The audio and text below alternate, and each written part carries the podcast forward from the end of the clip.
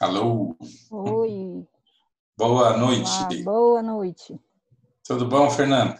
Tudo bem. Você é o Mário. Mário. Deixa que coloca o nome aqui que eu já nem lembro? Precisa ter um pouquinho de paciência que eu nunca usei, eu tô apanhando aqui, tá?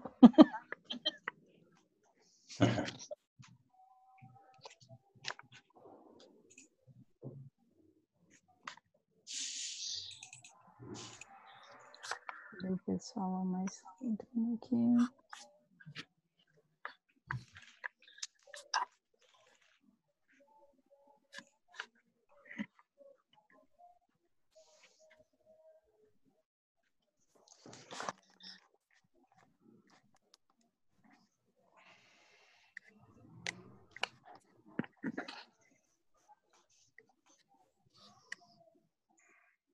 Só avisar o pessoal aqui que a gente já está online.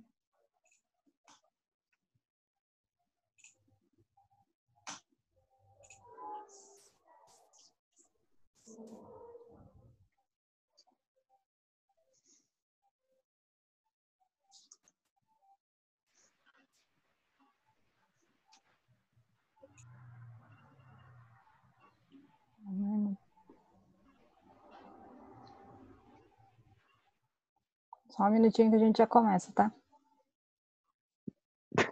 Tranquilo. Não tem pressa, é sábado? Alguém vai para algum lugar? Pior Alguém vai que sair? Não. O pior é que eu não posso nem levantar. Eu tô com o pé torcido, aí é que eu não posso sair mesmo. Ave Maria.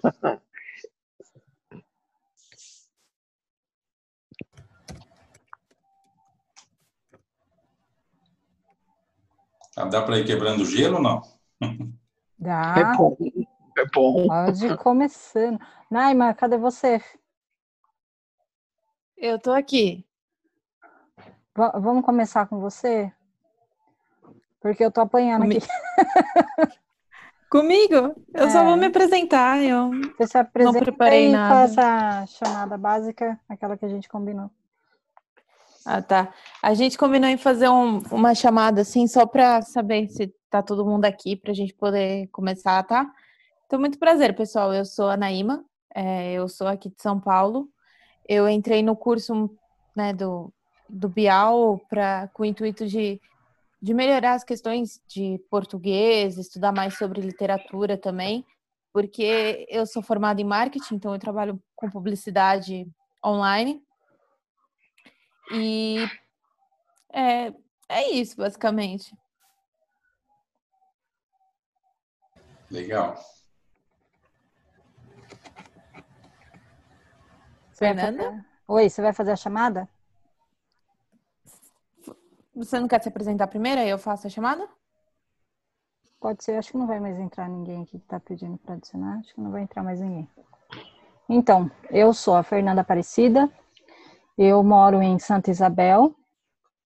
Na realidade, eu já concluí o curso do Bial. Eu fui colocada no grupo porque no, quando eu fiz o curso não tinha a parte do grupo, né?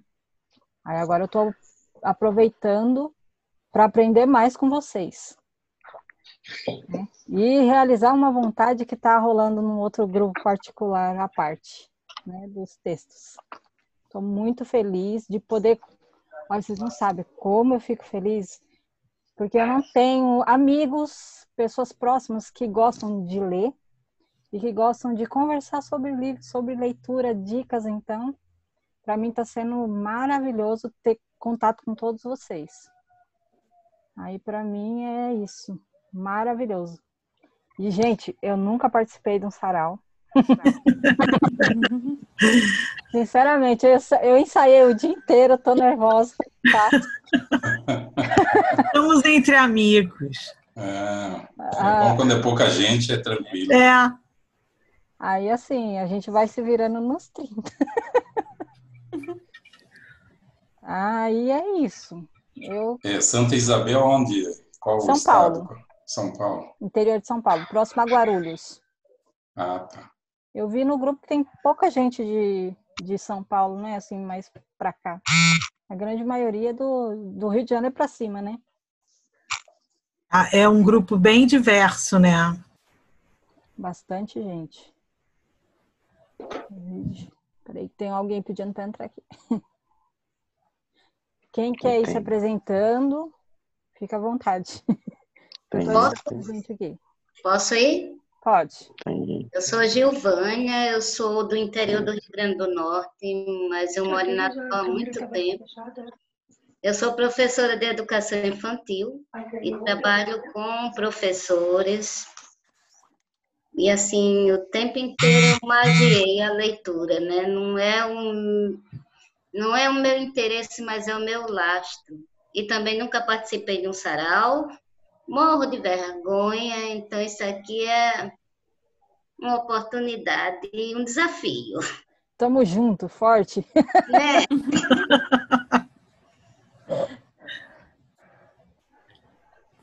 Posso falar? Pode. Já que você é o primeiro da lista lá. Beleza. Eu sou o Mário Vicente, eu tenho 59 anos e recém-casado, né? Depois de algumas vezes, não vou contar quantas. Moro no, aqui em Londrina, no norte do Paraná. Eu, na realidade, eu sou do oeste, lá de uma cidade chamada Cascavel, porque tinha muita cobra lá. Enfim, ali pertinho de Foz do Iguaçu. É, eu decidi, eu sempre gostei de ler desde criança, né? Enfim, desde os estudos, mas eu decidi, até lancei meu primeiro livro de poesia ali com 20 e poucos anos, mas decidi abraçar a carreira de escritor em 2007, quando eu saí de uma empresa que eu já estava há 11 anos trabalhando na área de marketing. A Naima sabe o que é, né? O que que publicidade, é, quanta coisa que, né, que gira em torno mas é um meio que eu assim não não gostei muito por conta da, da filosofia né pelo menos da empresa que eu trabalhei e aí acabei desistindo e segui carreira solo só que é aquela coisa que todo mundo já sabe né? Escrever viver de literatura no Brasil é para nos é impossível né? É muito difícil. Então assim é um trabalho muito árduo. E desde 2008 eu estou tentando lancei alguns livros né? É, assim lancei dois romances, um baseado no Caminho de Santiago da Compostela, que é O Homem que Chorava, que eu fiz em fiz o caminho, né? Fiz o caminho lá em 2007 e aí lancei o livro em 2008 aí na Bienal de, de, de São Paulo. Nossa, que E chique. depois disso, é, aí eu lancei, eu, eu fiz dois livros por encomenda, né? que o único, os, os únicos dois livros que eu consegui ganhar dinheiro foram esses dois livros de encomenda de empresa, um de uma cooperativa de 50 anos e uma outra de 25 anos, enfim, que deu lá um reconhecimento. E os meus romances é aquela coisa independente, né? Depois, em 2015, eu lancei meu último romance, que é o Mademoiselle Zaira, que eu vou falar depois. E aí venho trabalhando nele, mas agora estou escrevendo um novo romance baseado na história da minha mãe. Enfim, e eu tenho um pequeno jornal para sobreviver, pagar as contas, né? E também entrei num projeto novo é, sobre envelhecimento. Como eu estou com 59, vou chegar em 60 agora, final do ano, e é uma coisa que, em função da minha mãe, começou a me preocupar muito aí nos últimos 3, 4 anos. E aí entrei num projeto que se chama 50 É uma plataforma, tem um aplicativo, mas também não está dando nada por enquanto. Então, assim, eu estou lá com o jornal que me dá um pouquinho, e, enfim, e aí estou fazendo os cursos aí, sempre fiz, sempre gostei de fazer esses cursos, né? Bial, enfim, não sei se alguém já conhece, já fez com o Rodrigo Gurgel. Então tem uma, uma galera e tem um pessoal aí bacana aí que, que dá um curso online, né? Mas a gente sempre tem que estar tá fazendo isso aí para, como diz, para não esquecer, né? Senão a gente atrofia. E a gente está sempre aprendendo, não tem como. Vamos morrer aprendendo. Essa é a filosofia. Beleza? Parabéns. Beleza. Nossa, que biografia. Quem é o próximo?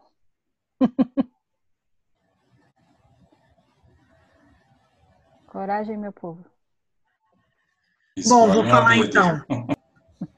Vou falar, já que eu sou a segunda depois do Mário. É, eu sou Patrícia Chirico, é, vocês já me conhecem lá do grupo também. É, eu quis fazer jornalismo, acabei não fazendo, acabei indo para outra área, fiz contabilidade e sempre gostei de escrever, sempre amei ler, sempre li muito. E uh, em 2013 ou 14 eu escrevi um romance ainda publicado, estou começando a correr atrás disso agora. E aí desde então eu comecei a me aprofundar mais, voltar a escrever, coisa que eu tinha deixado de fazer durante algum tempo.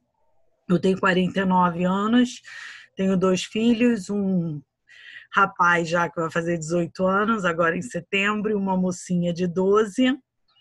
E a correria da vida, a gente acaba deixando os sonhos para depois, né? E aí chegou o momento que eu falei: não, chega. Agora que os filhos já estão praticamente criados, está na hora de voltar aos meus sonhos. E aí eu voltei a escrever, vi o curso, entrei e só tenho me empolgado cada vez mais com todos vocês, com tudo que eu tenho visto, tudo que eu tenho lido. E agora estou nessa né, determinação de lançar o romance. Tenho escrito alguns contos, quero reunir pelo menos 20 para poder também tentar um lançamento disso. Já estou com 15. Eu tenho uma pegada mais de humor, eu gosto de contos mais é, é, com finais inesperados e mais voltado para o humor.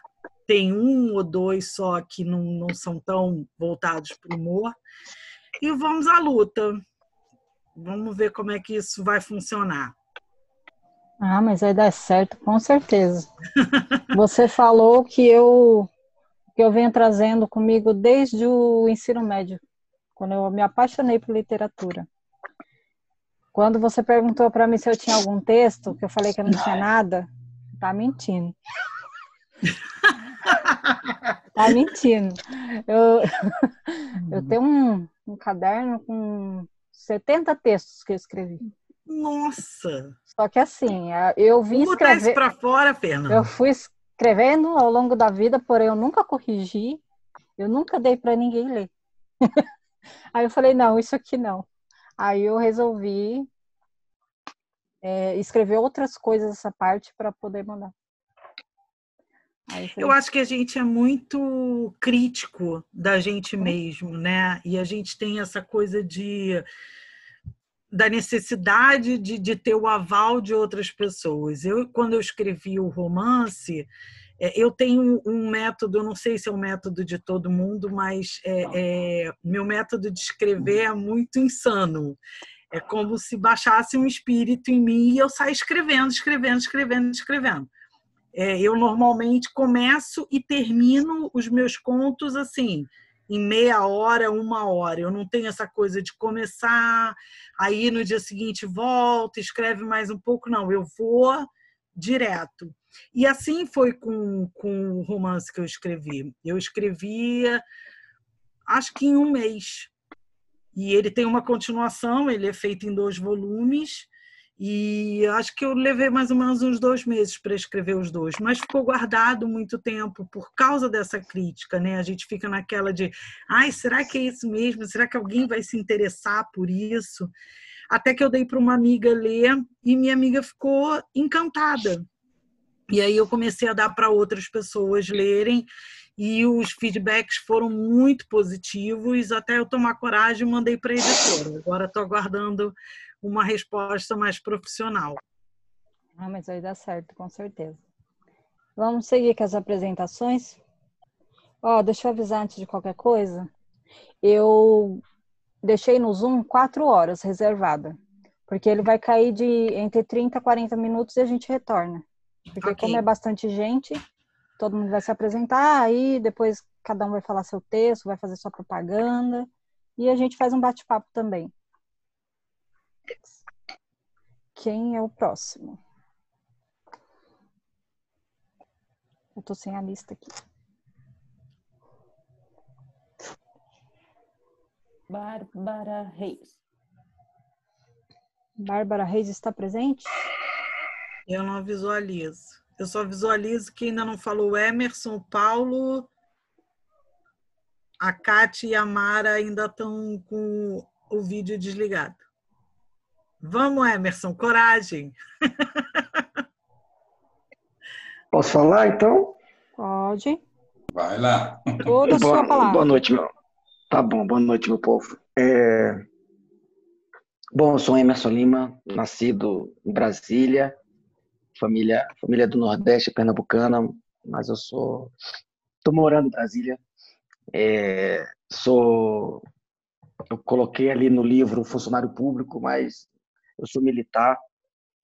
É, Também, como Fernanda falou, meu, meu universo não é um universo que, que eu consiga trocar muitas conversas sobre literatura, sobre livros e escrita, né? É um muito profissional, então é, esse espaço não tenho, infelizmente. E eu sempre li muito. A escrita veio mais ou menos em 2018, há dois anos atrás. Eu tive um tumor no intestino, consegui descobrir cedo. Aí eu fiz uma cirurgia, aí é, praticamente fiz quimioterapia e deu tudo certo, está tudo bem. Eu estou em remissão, mas meus exames estão tudo bem. Mas a cabeça ficou um pouco né, mexida e eu precisava usar outros instrumentos. Eu precisava, eu sempre pensei, eu leio tanto e não escrevo. Então eu precisava, eu vou falar chamar de fuga. Eu precisava de algo para minha cabeça dentro desse processo todo e comecei a escrever. Aí tem uma ideia de um livro, um livro da experiência que eu vivi, como foi todo o processo de recuperação da minha cabeça, né? Não só do meu físico, mas da minha cabeça também, nessa quase sentença de morte, mas que foi, ela foi, ela foi vencida, graças a Deus, eu acredito nisso.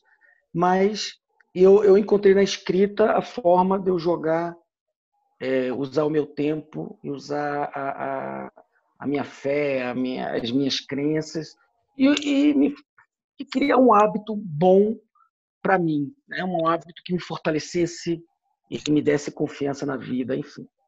E aí veio surgindo, eu, aí lógico tinha aquela ideia do livro, como eu falei para vocês. O livro ele está indo devagarzinho, mas curiosamente nesse processo do livro, os capítulos indo numa lentidão, indo bem devagar, eu tenho mais eu tenho ele bem delineado na minha cabeça. Do nada, aí eu lembro que a Patrícia falando dessas coisas, do nada eu eu sentava e vinha na minha cabeça os poemas e vinha poemas. Né? E eu nunca nunca li muita poesia, nunca foi um forte na minha na minha literatura, sempre foram muitos romances, contos, enfim, mais poesia não. E começou a sair inesperadamente, eu estou com mais ou menos 30 poemas já prontos, já feitos, numa velocidade que quando eu leio, eu fico, quem é esse cara que escreveu? É meio doido, né? Eu hoje, né, depois de um tempo, dois, três meses depois, eu, quem era esse cara que escreveu? Foi uma determinada situação, eu vivia um determinado sentimento, sentava, escrevia e saía no rompante. E aí comecei a, a ver que eu podia avançar nesse caminho e aí eu fui para entrando nos cursos, fiz o curso da Holanda, né, que eu assinava, eu assino a, a, a, a revista Vida Simples, conheci a Ana Holanda na revista, e depois ela lançou um curso, aí depois já veio o curso do Bial, e aí eu tô aqui com vocês.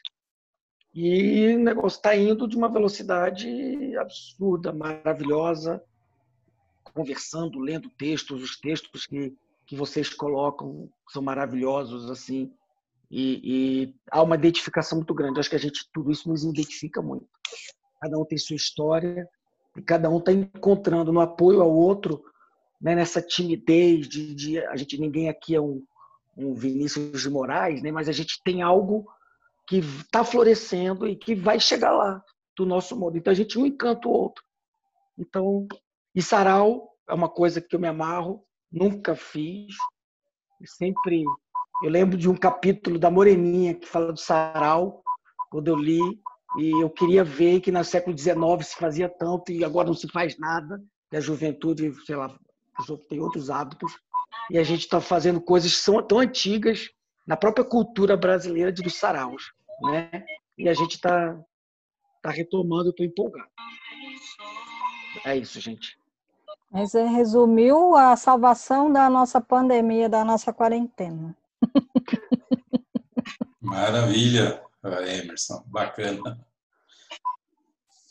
E foram foram esse, essa, esse grupo, as conversas que têm melhorado cada dia nossos dias tão complicados.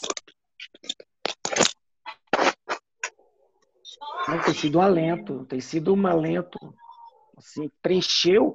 Eu, eu não posso, assim, eu vou ser muito franco com vocês. A gente lamenta por quem perdeu entes queridos, assim, é claro. Mas tanta coisa aconteceu, olhando o lado, o viés positivo das coisas ruins que acontecem em nossas vidas, que isso aqui é fantástico. Assim, não iria acontecer se fosse a pandemia. Vamos pensar um pouco, bem friamente. Isso não iria acontecer se não fosse a pandemia. A gente não iria se conhecer, a gente não iria ter tempo. A gente estaria sábado à noite aqui falando, conversando entre nós. Não é? Infelizmente, é Fantástico, é verdade. Assim. Infelizmente, assim, a gente, eu sempre procurei, desde do, do, quando eu fiquei doente, que eu ficava me perguntando por que, que eu fiquei com 45 anos de idade.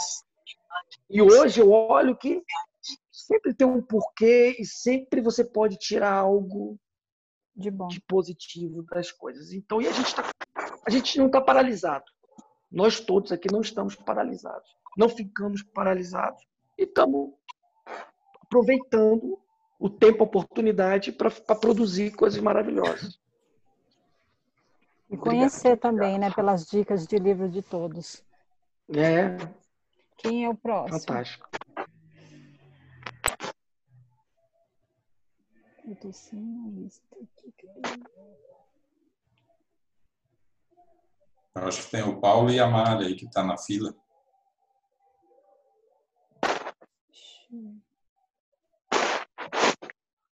Oi, sou eu? Deixa eu... Me perdi aqui. Pode ser, Paulo. Pode ser, Pode sim. Ser. Bom, boa noite, pessoal. Tudo bem com vocês? Bom, eu sou o Paulo, eu tenho 52 anos, fiz agora em junho. Bom, eu sou professor de teatro, sou funcionário público há mais de 30 anos e sou também sou praticante de yoga e natação. E tra eu trabalho como professor de teatro, sou formado em letras e e também sou formado em teatro. A escrita me acompanha desde criança. Quando a minha mãe me pegou pela mão uma vez, é, me levou na biblioteca municipal. Anos depois, naquela época, eu naquela época eu cheguei a ser a ficha, a maior ficha da biblioteca, a ficha mais gorda. Anos depois, de tanto que eu gostar de livro, eu trabalhei no setor de esportes. Daí pedi transferência para a biblioteca municipal. Fiquei lá um bom tempo. Depois fui trabalhar no setor de cultura. Depois do setor de cultura, voltei para a biblioteca. O setor de cultura foi uma promoção. Eu voltei para a biblioteca. E depois eu fui. Eu pedi também que eu gosto de mudar. Graças a Deus eu tenho o meu emprego estável. Eu pedi para. Fui convidado para dar aula de teatro num curso para professores noturnos. Meu, só foi um professor, e foi uma professora minha de português, e trouxe alunos. Daí eu gostei tanto da experiência que eu pedi transferência para dar aula para dar aula no setor. Então, antes da pandemia, eu trabalhava oito horas por dia dando aula de teatro. Calma, não é todo dia que eu dava aula, mas tinha que planejar a parte administrativa. Onde eu trabalho são duas pessoas e a gente tem que dar conta de tudo. E quanto a escrever, Bom, eu escrevo desde os meus 17 anos, eu fazia poesia, desde moleque. Algumas foram classificadas em concurso, em concursos, daí comecei a fazer, escrever contos também. E às vezes eu me e antes eu me cobrava muito como escritor, tipo, Paulo, você está dedicado ao teatro, não escreveu nada. Daí que eu parei e pensei, Paulo, e as peças que você escreve adapta, filho? Eu estou escrevendo hoje em dia para teatro a maioria é adaptações. Tipo, vou citar um exemplo. Eu fiz uma peça chamada Shakespeare Burger, que, que eu peguei as obras é, Hamlet, Macbeth, Romeo e Julieta. Eu pus uma peça só e transformei isso em comédia. Eu casei as histórias. Escrever isso foi um prazer. Eu sentei no meu, sentava só no meu trabalho, sentava e ficava escrevendo horas, produzindo os personagens até perder a hora. A última peça que eu escrevi, que eu adaptei, era um texto meu, mas teve a ajuda dos colegas. Uma peça chamada Pizza, que acontece tudo numa pizzaria. Encontro, desencontro, peguei texto de alunos, texto de veríssimo, e é uma, foi um texto meu que eu escrevi em 2000 e fui montar meus, com meus alunos o ano passado. Eu deixei engavetado. O texto tinha quatro personagens que eu ia fazer. Um não deu certo na época, engavetei. Daí surgiu esse grupo que eu dou aula, um grupo adulto, e daí falei: nossa, vou, vou adaptar esse texto para 20 pessoas, 18.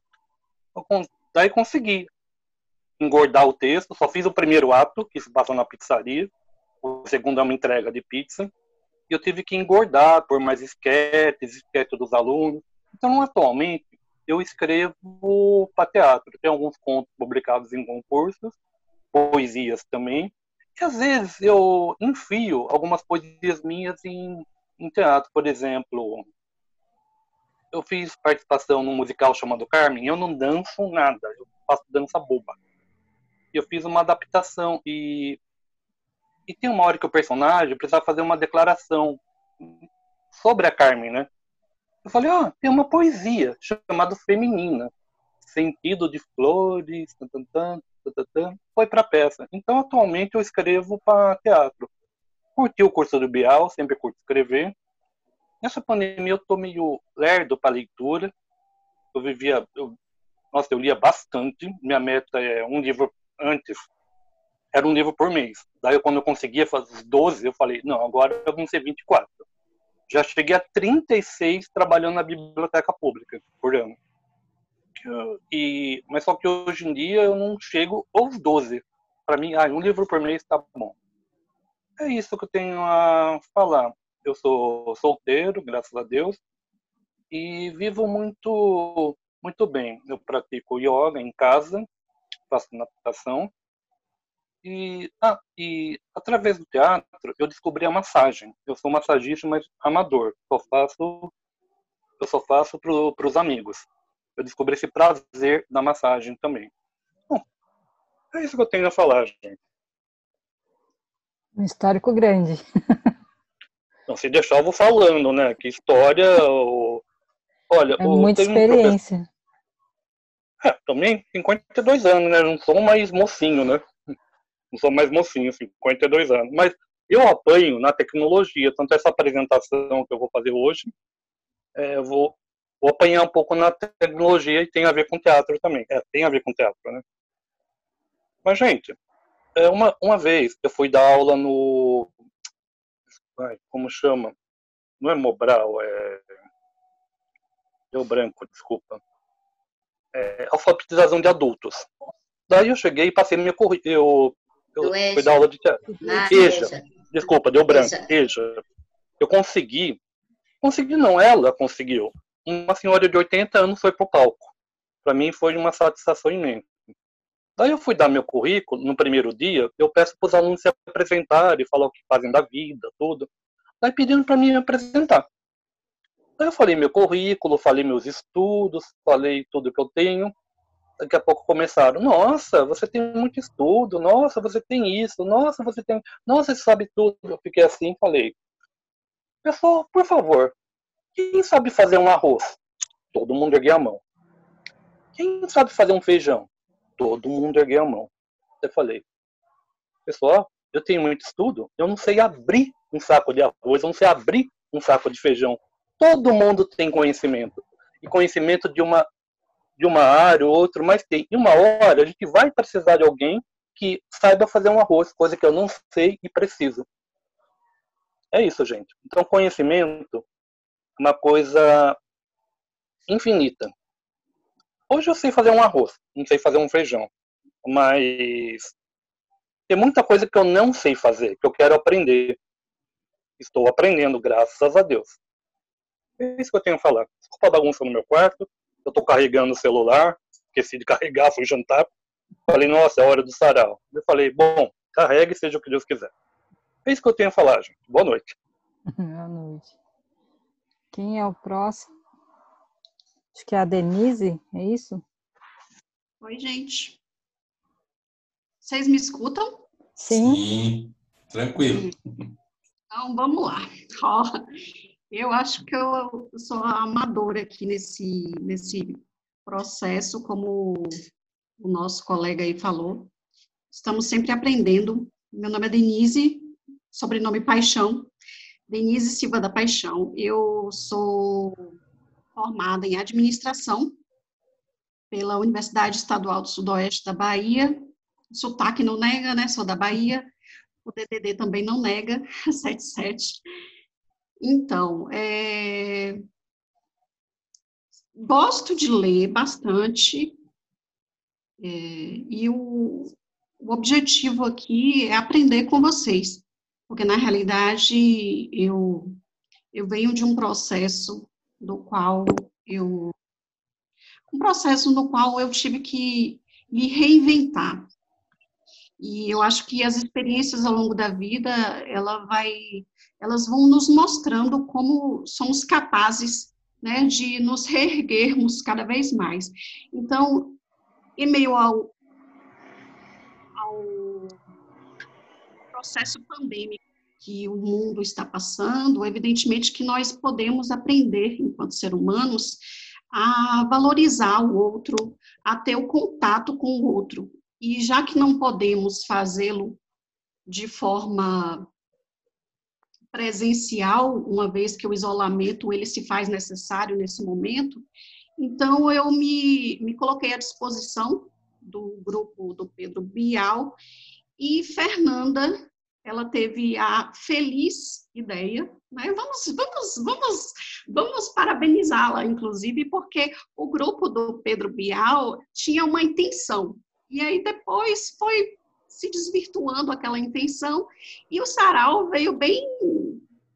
Veio, veio com esse objetivo, né, de, de, de falar, de, de aproximar, de, de, de mostrar as habilidades e eu confesso que eu não tenho habilidade poética, infelizmente, na área da administração a gente não consegue ter. Mas, assim, como boa leitora né, e, e, e aprendiz, então eu faço aqui no sentido humilde da palavra, na, na expectativa de aprender junto com vocês, ok? É isso. Obrigada, Fernanda. Obrigada.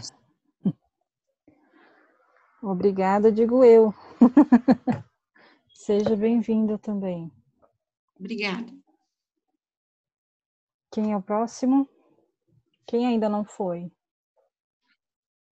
Então tem um pessoal ali, mas não tem a foto, né? Não tem. Não, É, deixa sabe eu se tá ver. um É que tem um Tem a pessoal que Kátia, a só para ouvir, falou que não ia se apresentar porque são tímidos, tem vergonha.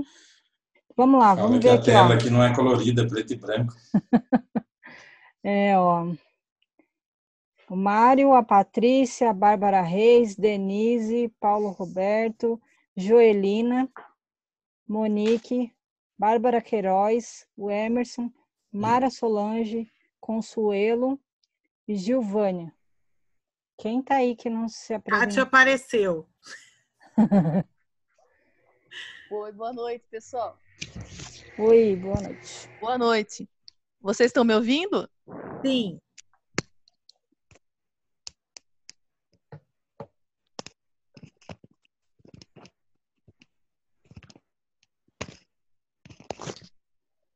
Pessoal, vocês estão me ouvindo? Sim, Kátia, Sim. pode falar. Ai, que eu sou ruim de tecnologia. Então, meu nome é Kátia, né? Eu comecei a fazer o curso do Bial é, com o objetivo, assim, de me inteirar, né? Da leitura, da escrita. É, tô adorando o curso, adorando participar, né? E é, a princípio eu não tenho, assim, nada, nenhuma produção, nem, nem poesia, nem poemas, é, nem nada escrito, porque nunca, né, nunca escrevi nada. Então, a minha formação, eu sou formada em geografia, né, sou professora, mas eu, assim, sempre gostei, assim, de ler, mas, assim, eu mesma não, nunca escrevi nada. Então, agora estou aqui participando com vocês e estou gostando, né? E daí, sobre o sarau, eu falei, ah, eu vou me apresentar, mas apresentação eu não tenho. Então é isso. Estou aqui tentando me inteirar com vocês. Um prazer imenso estar aqui com vocês nesse grupo. Seja bem-vinda. Faltou mais alguém que queira se apresentar, que vai participar? Alguém que eu chamei que que tá aí. Mara. Acho que só a, a Mara, mas ela não tá conseguindo ligar o som. É, eu, eu acho. Tentando. Tentei mandar uma mensagem para ela no privado. A Consuelo também não tá conseguindo. É, ela não tá conseguindo co conectar. A Joelina tá aí? Não. Não, não vi. Ó, consegui entrar Nem com a, a Consuelo, mas tá entrando.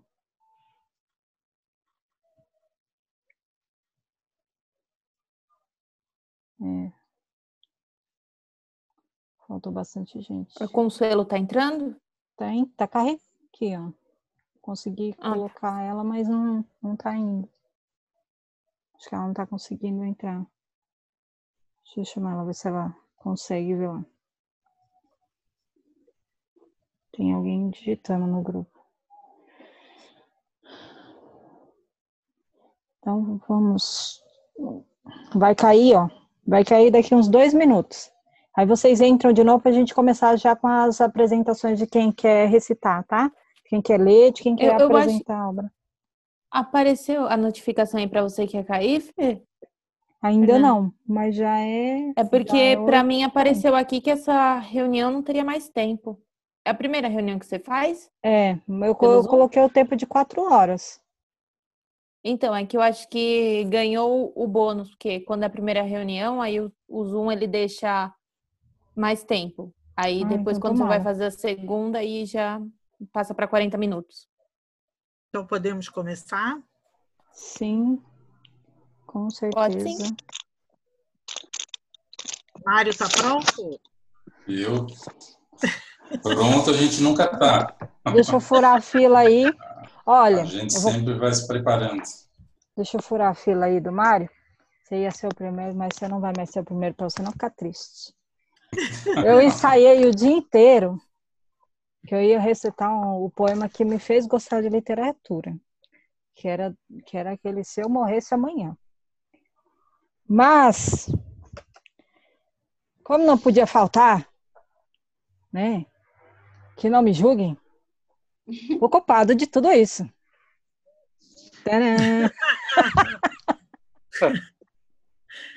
eu achei legal um, um dizer dele nesse livro. Aí eu vou ler para vocês, tá? Eu não decorei, tá? Então eu vou ler para vocês. Que eu achei que cabe um pouco do que a gente está tentando. Ó, eu não vou ler bonito, porque eu fiz uma cirurgia na boca, como todos sabem. Eu estou voltando, estou falando aqui que tem uma matraca, mas eu tirei os pontos essa semana, então eu estou voltando ao normal. De que vale o dom de iludir se não se, não se tem a vocação para mentir? Se eu não estivesse sendo derramadamente carinhoso, poderia simplesmente dizer: quem não tece com a linha da imaginação, a teia da aranha ilusão, não engana ninguém, nem a si mesmo, e sabe disso. O caso talvez seja arque com suas consequências, eu, aprendiz, acrescentaria as consequências de suas escolhas. Do nosso Pedro Bial. Pedro Bial. um oi do Bialzinho para vocês, ó, um oi do Bialzinho para vocês. Ó, gente, chazinho do esposo, quem quer? Chazinho de gengibre com limão. É da Aí Bahia. É bom. Aí é bom pra garganta. Então, Não, gente, começar. agora só pedindo uma licença aqui. Vocês sabem Ivete Sangalo, a alegria de Ivete Sangalo. Então, assim, eu acho que ela, ela, passa, ela transmite tanta alegria para as pessoas. E as pessoas que psicologicamente, em algum momento de suas vidas, já passaram por algum tipo de tristeza, algum tipo de, de situação que as deixaram, é, digamos, na beira do, do, do precipício, é interessante, sabe? Porque a Bahia é muito calorosa. Então, eu acho que o povo brasileiro está precisando mais. O povo brasileiro, de, uma, de um modo geral, já é alegre, né? Mas eu acho que, em especial, o povo baiano, e aqui eu deixo a minha, a minha consideração ao povo baiano e um abraço bem carinhoso do povo baiano para vocês, viu? Obrigada. Que a gente está precisando pensar, né? Realmente, a gente precisa do abraço sentimos falta do abraço. Verdade. Obrigado, mainha. Obrigado, mainha. Não, e ela, e ela o, o, o, tom de voz dela é como se estivesse ali pertinho da Ivete Sangalo, né? Você vê que ela sorri com os olhos e a voz, então. Ai, Deus do céu. Vamos lá, Mário? Você separou para gente, Mário. Oi, vamos lá, então. É, quanto tempo que a gente tem? Eu só. que a minha ideia é só ler a primeira página aqui do, do, do meu último romance, né? É esse aqui. Uau! É, eu tenho o que eu falei lá do caminho de Santiago da Compostela, o homem que chorava, é esse aqui. Que linda capa. E até depois, se alguém quiser alguma dica, eu demorei muito, né? Como eu falei, desde 2008 que eu venho tentando, como diz, lidar aí com a, com a literatura, enfim. É, esse livro aqui do Mademoiselle Zaire, eu consegui descobrir o esquema das gráficas das editoras. Eu não sei se alguém já já a gente conversou sobre isso no grupo lá do, do livro, é, de tentar fazer através de uma gráfica e não de uma editora? Então, é, para vocês terem uma ideia, é, eu fiz esse livro aqui que tem 200, é, aliás, minto, tem 200 páginas. E tudo com, com aquele papel, né? Enfim, é, com, com essa formação aí, enfim, com esse acabamento dos, dos romances que você encontra nas livrarias, né? Capa dura, enfim e custou, sabe, uma micharia para fazer mil livros na época, acho que não deu três mil reais. Então, assim, o custo-benefício. E antigamente eu ia nessas gráficas, é, porque geralmente a gente vai ou nessas gráficas lá que você paga uma parte, eles, é editora gráfica, né? Eles uhum. falam que vão publicar teu livro e tal, isso aí tá cheio no Brasil. E, e, então você vai lá, você acaba pagando assim três, quatro, cinco vezes mais o preço que você consegue numa gráfica. Quando eu falo em gráficas que produzem para as grandes editoras no Brasil.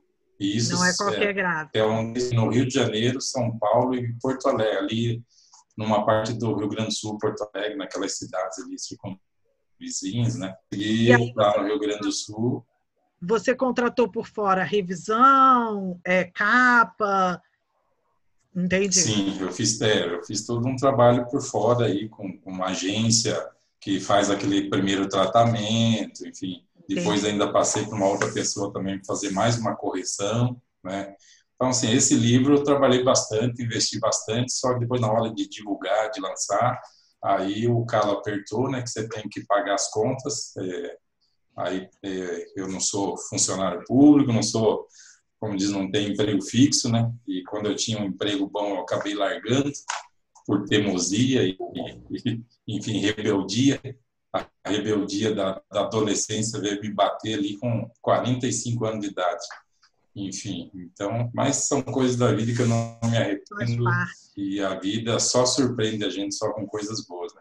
Quando você decide, é, realmente o universo conspira é uma mágica, enfim, a, a, como diz, as coisas acontecem mesmo. Claro que nada cai do céu, né? você tem que correr atrás.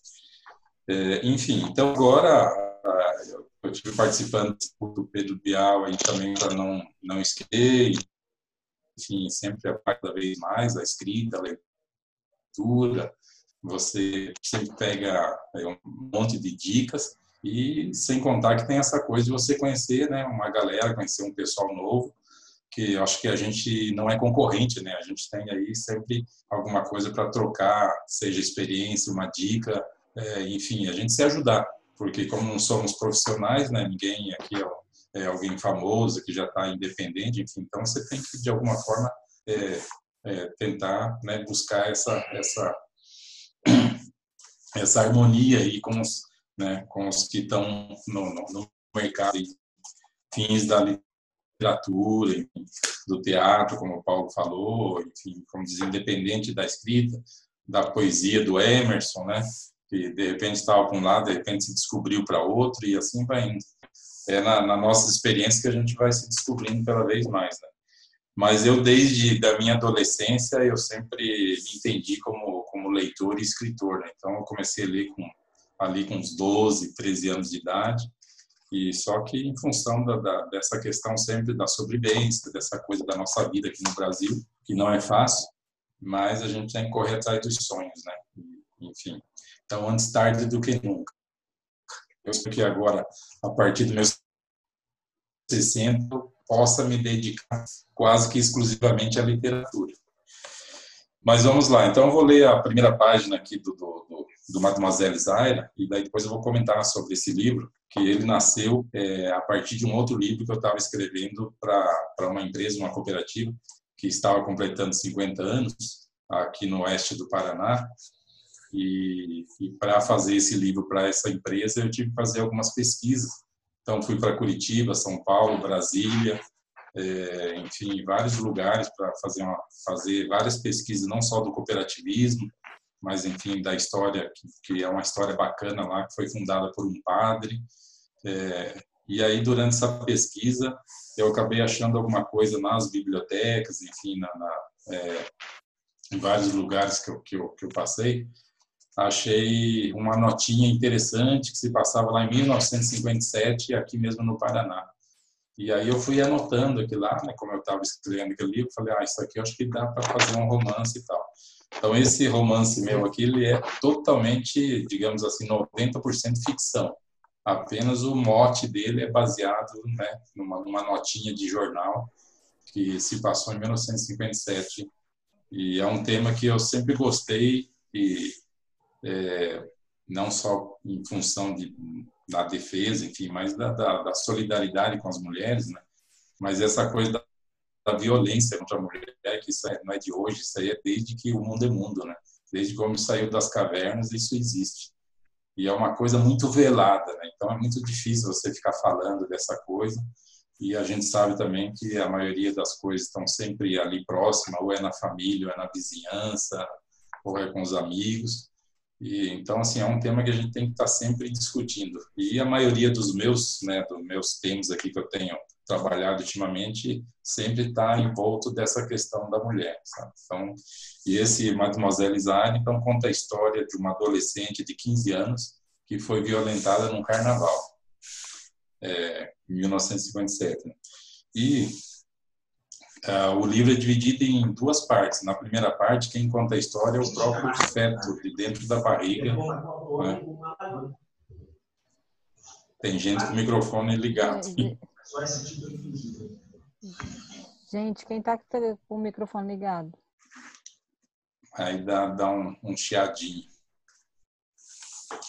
Enfim, então, é, o livro é dividido em duas partes. A primeira parte, o feto que narra a história, e depois a segunda parte é aquela narrativa onisciente, né, que a maioria conhece, mas eu é, hoje estou meio que abandonando esse tipo de narrativa. Então, aquela coisa do todo-poderoso, tudo, vê, tudo sabe. Eu estou mais agora voltando para a primeira pessoa. Nos meus próximos livros, eu estou trabalhando mais em função disso agora. E como a gente viu no, no curso do Pedro Bial, em vários cursos, né, aquela coisa, a gente tem que escrever sempre né, meio que baseado, buscando ali um, um enfim, é, um, uma boa né, uma boa base uma boa pesquisa no nosso repertório né seja de infância enfim histórias que a gente já ouviu É, então, sempre tem alguma coisa, queira ou não, sempre tem um, um pouquinho de autobiografia. Né? Mas vamos lá. Eu todos os meus, meus capítulos aqui eu gosto de dar nome também, eu não gosto de colocar números, né? Então, sempre. A primeira parte do livro se chama Efêmera Juventude. E o primeiro capítulo é Um Anjo da Guarda. É setembro de 1957 e mamãe está sentada na soleira da janela, tão silenciosa que quase não ouço seu coração bater. Parece desconfortável, mas é um de seus lugares prediletos, onde costuma costuma passar um bom tempo pensando na vida e admirando o horizonte cada vez mais distante de seus desejos. Ela gosta de ficar assim e sempre permanece nesse estado até que alguém a interrompa para o café da manhã ou para receber a visita da irmã Celina. Eu não gosto desse jeito absurdo, embora isso já não me deixe tão apreensivo como acontecia no início, até porque agora ela me aceita, Resignada, mamãe tenta recuperar uma afinidade que não teve nos primeiros meses, quando a rejeição a dominou depois de ter tomado conhecimento de minha inesperada existência. Estou com seis meses de vida em seu imaculado ventre e não gosto de me lembrar daqueles primeiros meses, tamanha agonia e temor que senti por conta de seu comportamento rebelde, quando se perdeu quando se perdeu pelo abandono da família, ou melhor, foi empurrada para as muralhas da fé. Mas adoro quando ela conversa comigo despretensiosamente e me faz carinho, passando suas delicadas mãos em círculo em sua barriga. Às vezes, mamãe até canta belas canções que nos remetem a momentos de paz e harmonia. Meu esboço vigente tem estado na esteira dos sentimentos dela, onde vivo de acordo com a prostração transmitida pelo ar que ela respira. Apesar de toda sua indignação e seus rompantes de mau humor, nossa vida é boa se comparada aos primeiros meses. Ainda tento me aninhar em seu frágil corpo em busca de conforto, se é que existe alguma posição cômoda dentro dessa redoma com quase um litro de água que me protege e me alimenta. O mais longe que posso ir é me contorcer de um lado para o outro. Às vezes, puxo o pé até a boca para me exercitar. Chupar o dedo já é uma constante quando mamãe está conversando, ora comigo, ora com a irmã Celina, nosso anjo da guarda. Nos primeiros dois meses, eu era semelhante a um embrião parasita em seu corpo de adolescente, mas ela não me sentia. Talvez por isso tenha cometido algumas insanidades no começo dessa via sacra. Agora tenho forma de gente, mesmo com os pulmões ainda em formação e continuo na dependência dela. Então, é só a primeira página aqui, tem até um prólogo. Não sei se deu para ouvir bem aí, a minha leitura é... Não, legal. é, então, é, aí a, a história, a, a, moça está presa num, né, num, num convento, né?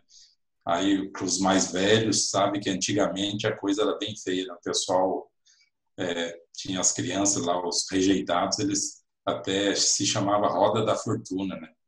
Eles colocavam nos conventos e o pessoal pegava, não sabia de quem que era, é, tinha aquela portinha, né? Enfim, e então eu, eu, fui pesquisando essas coisas, fiz bastante pesquisa também com médicos, enfim, para saber como que funciona a gravidez, né? O que que o feto sente, para você poder fazer alguma coisa com uma certa veracidade, né? Interessante é... esse olhar do feto, né? Super interessante esse olhar. Exatamente. Então, é... e aí surgiu então essa essa ideia, né, de fazer essa coisa meio doida, assim. Eu sempre gosto de, de até o, o, outro romance que eu estou escrevendo também tem uma narrativa assim meia louca, né? Meia... Eu achei muito delicado, maravilhoso. Legal, obrigado. E aí ele vai contando, então, ele, eles estão lá no, no, convento e ele vai contando a história deles, né? Tudo que ele, que ele sente, a, a, a menina tentou se matar, o próprio feto também já tentou se matar, se enrolando no cordão umbilical. E aí vai até metade do livro, ele vai contando várias coisas. é, dentro daquilo que, né, que, que, a mãe também vai, vai conversando, vai pontuando do passado e tal. Então, assim, é, é um livro bem dramático, é uma história dramática, foi criando e tal, mas tem final feliz. Então, e, e aí, eu, o que, que é a história? Ela, ela é separada do filho quando ele nasce, né? O próprio Não pai dá dela... spoiler do final, você tem que fazer a propaganda para a gente comprar o livro e ler. Não, eu tenho uma proposta até melhor. Eu vou sortear um livro aqui depois no final da, da nossa conversa. Eu tenho que ganhar. Bacana. E vou, e vou mandar pelo correio. E tem que dizer onde a gente consegue comprar. Para quem não Então. for sorteado. É, não, mas é como, como eu fiz aí é, autopublicação, né? Eu não consegui, esse eu não consegui colocar na- nas livrarias. O outro, que eu participei da Bienal do Livro, eu consegui colocar numa distribuidora, consegui vender um pouco e tal. Lá em 2008 que eu, eu trabalhei, eu fiquei em cima e tal. Mas esse realmente eu não fui atrás de vender, depois acabei deixando. E Então a gente tem que eu- comprar diretamente com você, diretamente na fonte. é, eu tenho no site lá, né, para vender, mas eu estou pensando em disponibilizar o e-book gratuito, porque eu fiz também umas parcerias aí com o pessoal de- dessa área aí da, da informática, enfim, dessas plataformas doidas, até foi uma, uma plataforma alemã que prometeu o mundo e o fundo também, igual algumas editoras que, que, que, que prometem. né? Eu, inclusive, eu consegui ter um contrato com a editora Novo Conceito, com esse livro mas só para a distribuição do digital e tal. Só que aí, desde o início, o pessoal, tipo assim, não, não dava melhor, a menor bola, sabe? O livro estava lá no portal deles e eles não faziam nada. Eu chamava para conversar no e-mail, então durou assim dois anos e o pessoal simplesmente ignorava, né? Porque aí eu resolvi rescindir o contrato. Ainda tive que pegar advogado para rescindir e tal. Aí eu falei, nunca mais. Então, se for o dia que tiver um, realmente um contrato com uma editora, eles vão ter que bancar e correr atrás da divulgação, enfim. Claro que a gente tem que fazer né, a, a parte da gente, enfim. Mas o pessoal também tem que, como diz, regaçar as mangas, né? É, enfim, então o, o, livro, apesar de ele ser assim, ter uma carga dramática, né, mas ele é, é bem bacana, assim, dividido nos capítulos, enfim. E como eu disse, tem um final feliz, interessante, é uma história de amor, né? e não só a questão do, do, da mãe e filho, né? Mas tem o próprio romance dela com, com, com um amigo de infância, enfim, então assim bem bacana. Tem os sofrimentos, né? É, Para quem sabe, antigamente a coisa era bem, né? Se bem que hoje se a gente for ver as coisas são são sempre veladas, né? É, mas mas antigamente, como diz, tinha o, o conceito da, da, própria sociedade, que tinha o aval, né? Até da, das religiões em si, né? até os padres, enfim. E o pessoal abusava demais. Né? É, então a Zaira passou por um maus bocados aí, até sofreu bastante nessa história que se passa durante 18 anos. Mais importante é que o final é feliz e quem precisa pagar o pato, paga o pato. Você está me então, deixando assim, agoniada. Você está querendo dar spoiler do final. Não. É, para falar a verdade é o seguinte, moçada, como a gente está em pouca gente aqui, é, depois se vocês quiserem deixar o certinho aí o nome, endereço de vocês, CEP, tudo bonitinho, eu mando para cada um com uma dedicatória, mando para cada um pelo correio, Nossa. sem custo, sem nada, tá? Um brinde. Que ótimo! E, e aí eu só, não, só vou cobrar alguma coisa, não sei se aí tem lá meu site, né? O que que eu, eu já fiz isso antes. Não sei se vocês conhecem aquele site, aquela plataforma lá do, do é, como é que é, Scooby, né? Ah, eu usei outro dia com meu filho.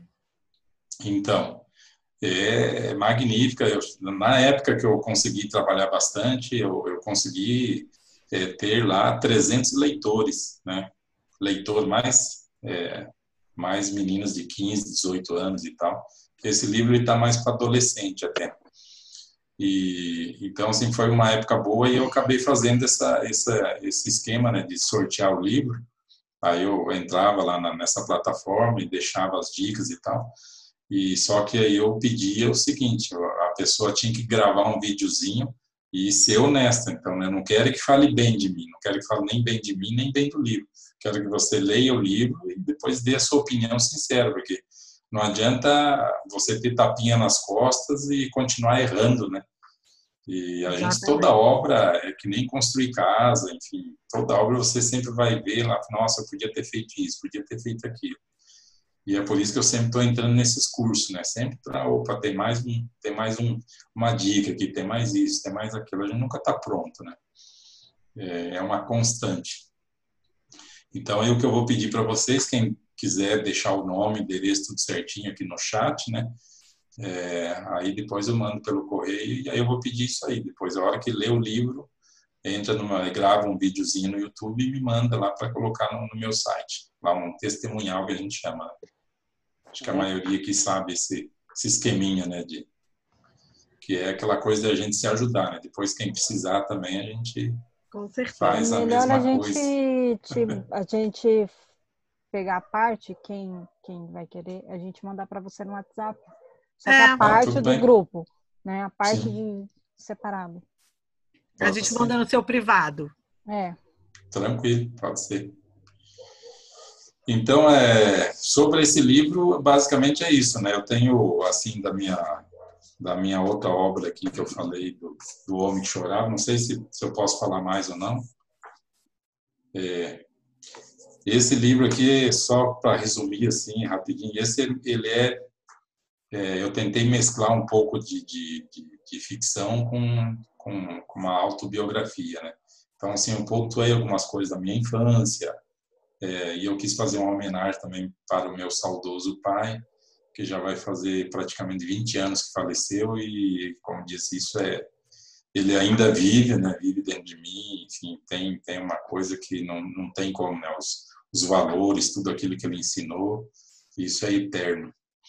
E aí é, eu tive em 2007 eu traba, trabalhava nessa cooperativa, né, na área de marketing, assessoria de imprensa, e, e aí é interessante, só puxando um pouquinho mais para trás, eu tinha recém voltado, eu morei quatro anos no, em Los Angeles, nos Estados Unidos, que também era um grande sonho de infância, e tive algumas experiências lá, inclusive com cinema também. E aí, quando eu voltei, é, eu falei, bom, eu preciso... É, eu ainda estava naquela seara das rebeldias, né? Eu saí de casa com 12 anos de idade, então, assim, eu vivia uns 30, 30 e poucos anos sempre rebelde. É, durava três meses no emprego e quando tinha um relacionamento durava um mês e meio, quando muito um ano, né?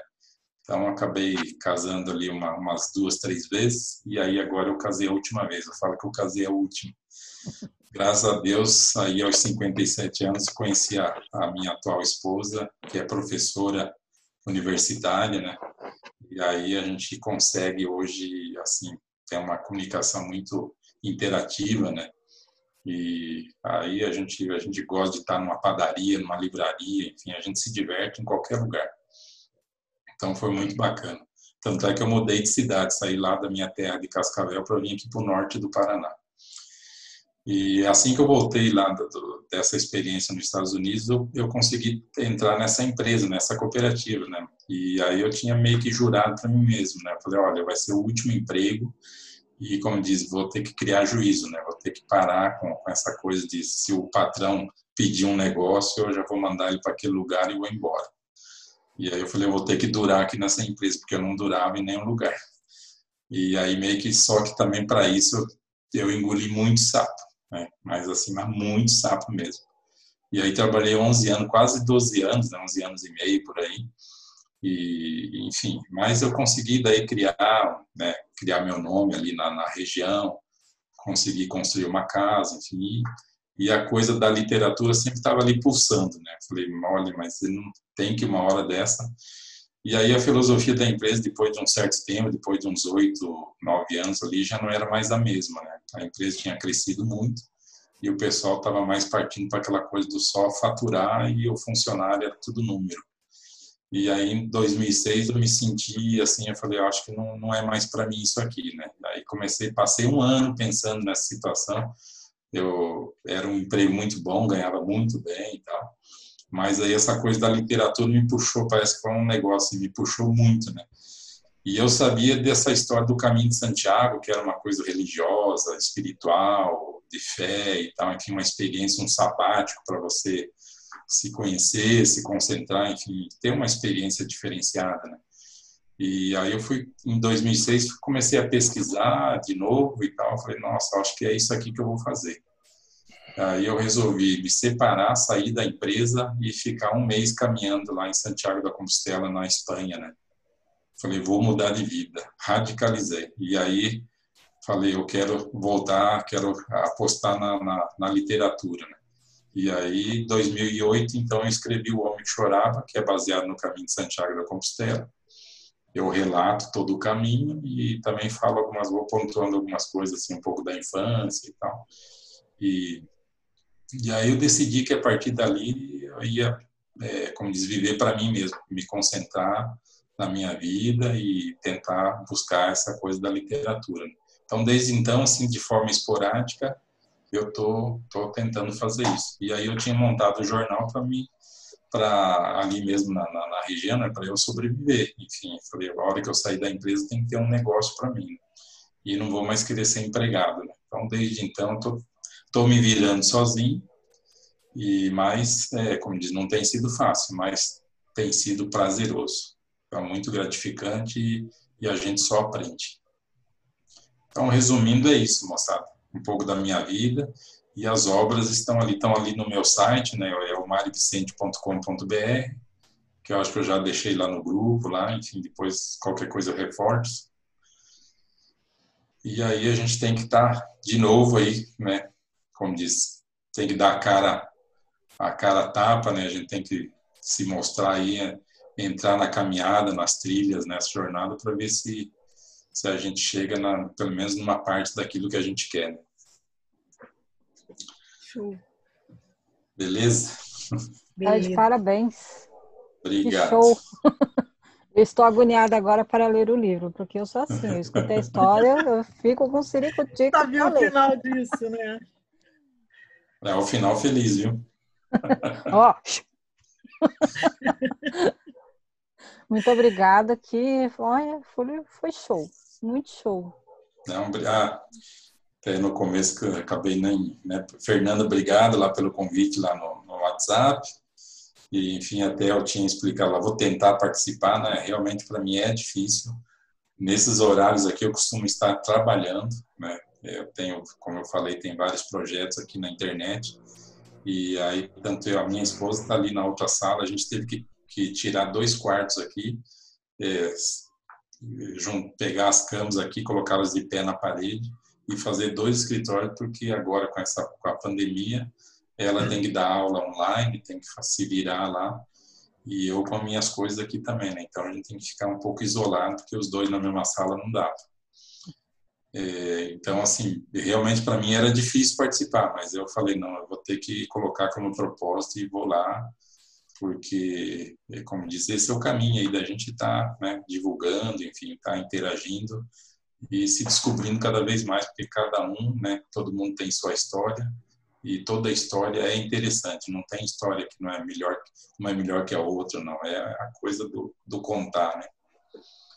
Então é isso. Obrigado, Fernando, pelo convite. Obrigado. Ivo, por ter participado. E as suas palavras me fez lembrar um versinho. Um sonho que então... se sonha só é um sonho. E um sonho que se sonha junto se torna realidade. Né, Exatamente. Paty? Isso aí. Muito obrigada. Valeu, obrigado. Vamos na ordem dos vídeos ou quem quer, quer falar? Eu estava no segundo, eu estou aqui preparada. Então vai você. Depois é a Denise, depois o Paulo e vamos na sequência. Então. Só um minutinho. É, só um minutinho, por favor. Fala, Paulo. É o seguinte, é, eu queria, sei lá, furar a fila um pouco. É que hoje é aniversário do meu irmão, ele faz 60 anos. E a gente vai cortar o bolo daqui a pouco. A minha mãe tem, tem minha mãe já é idosa, ela dorme cedo. Concedida a furada da fila. Será que eu poderia, por favor? Lógico, Senão eu teria que certeza. sair, porque minha mãe Não, ela dorme cedo. Lógico. E, e 60 anos do meu irmão também, né? Não sei se incomodam. É, é sua palavra. Bom, desculpa, é, desculpa. Quem, quem foi a fila? Foi a. Não, pode falar.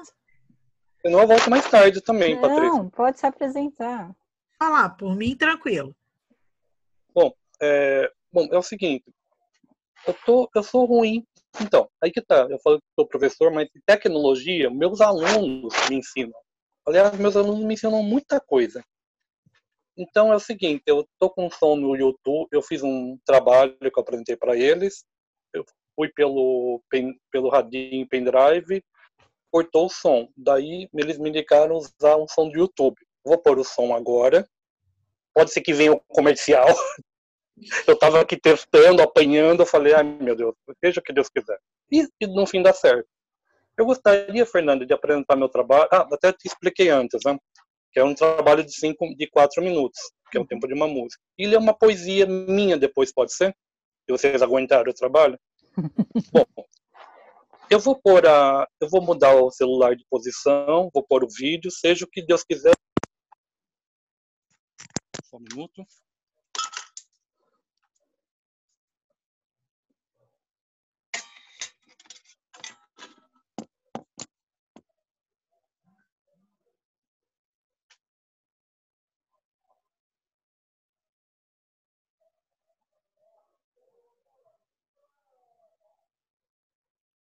Acho que ele vai dançar agora.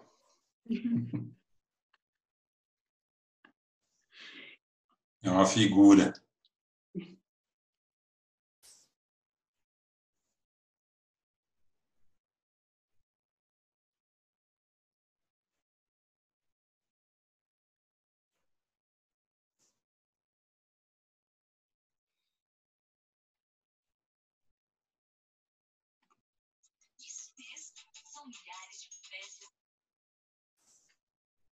Um minuto, gente. Como eu falei, tá passando comercial.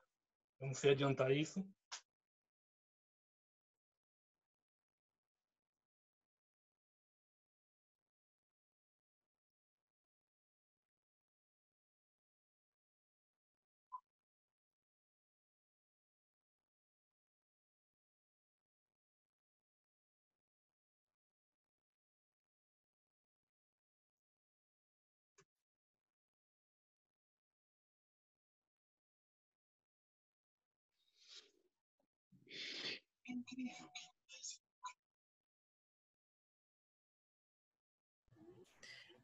Emerson. Sim, gente. Tá passando comercial Adorei ainda. o fundo. Adorei o É. fundo do seu vídeo. O que foi, Patrícia? Adorei o fundo aí que você tá. É da Elsa, da, da Frozen. É isso? Você está A dizendo que você gostou do meu fundo? olhei. Você, tá, você gostou do meu fundo? É isso? Olha para trás que você vai ver do que eu estou falando. Let it go! Let it Não. go! Isso aí. E eu fiquei com vergonha de pôr o meu fundo Frozen também do outro lado. A próxima vez meu que fundo vai você- ser Frozen. É que, minha, é que meu poema vai ser. Que chique. Agora ele vai começar. Vamos lá.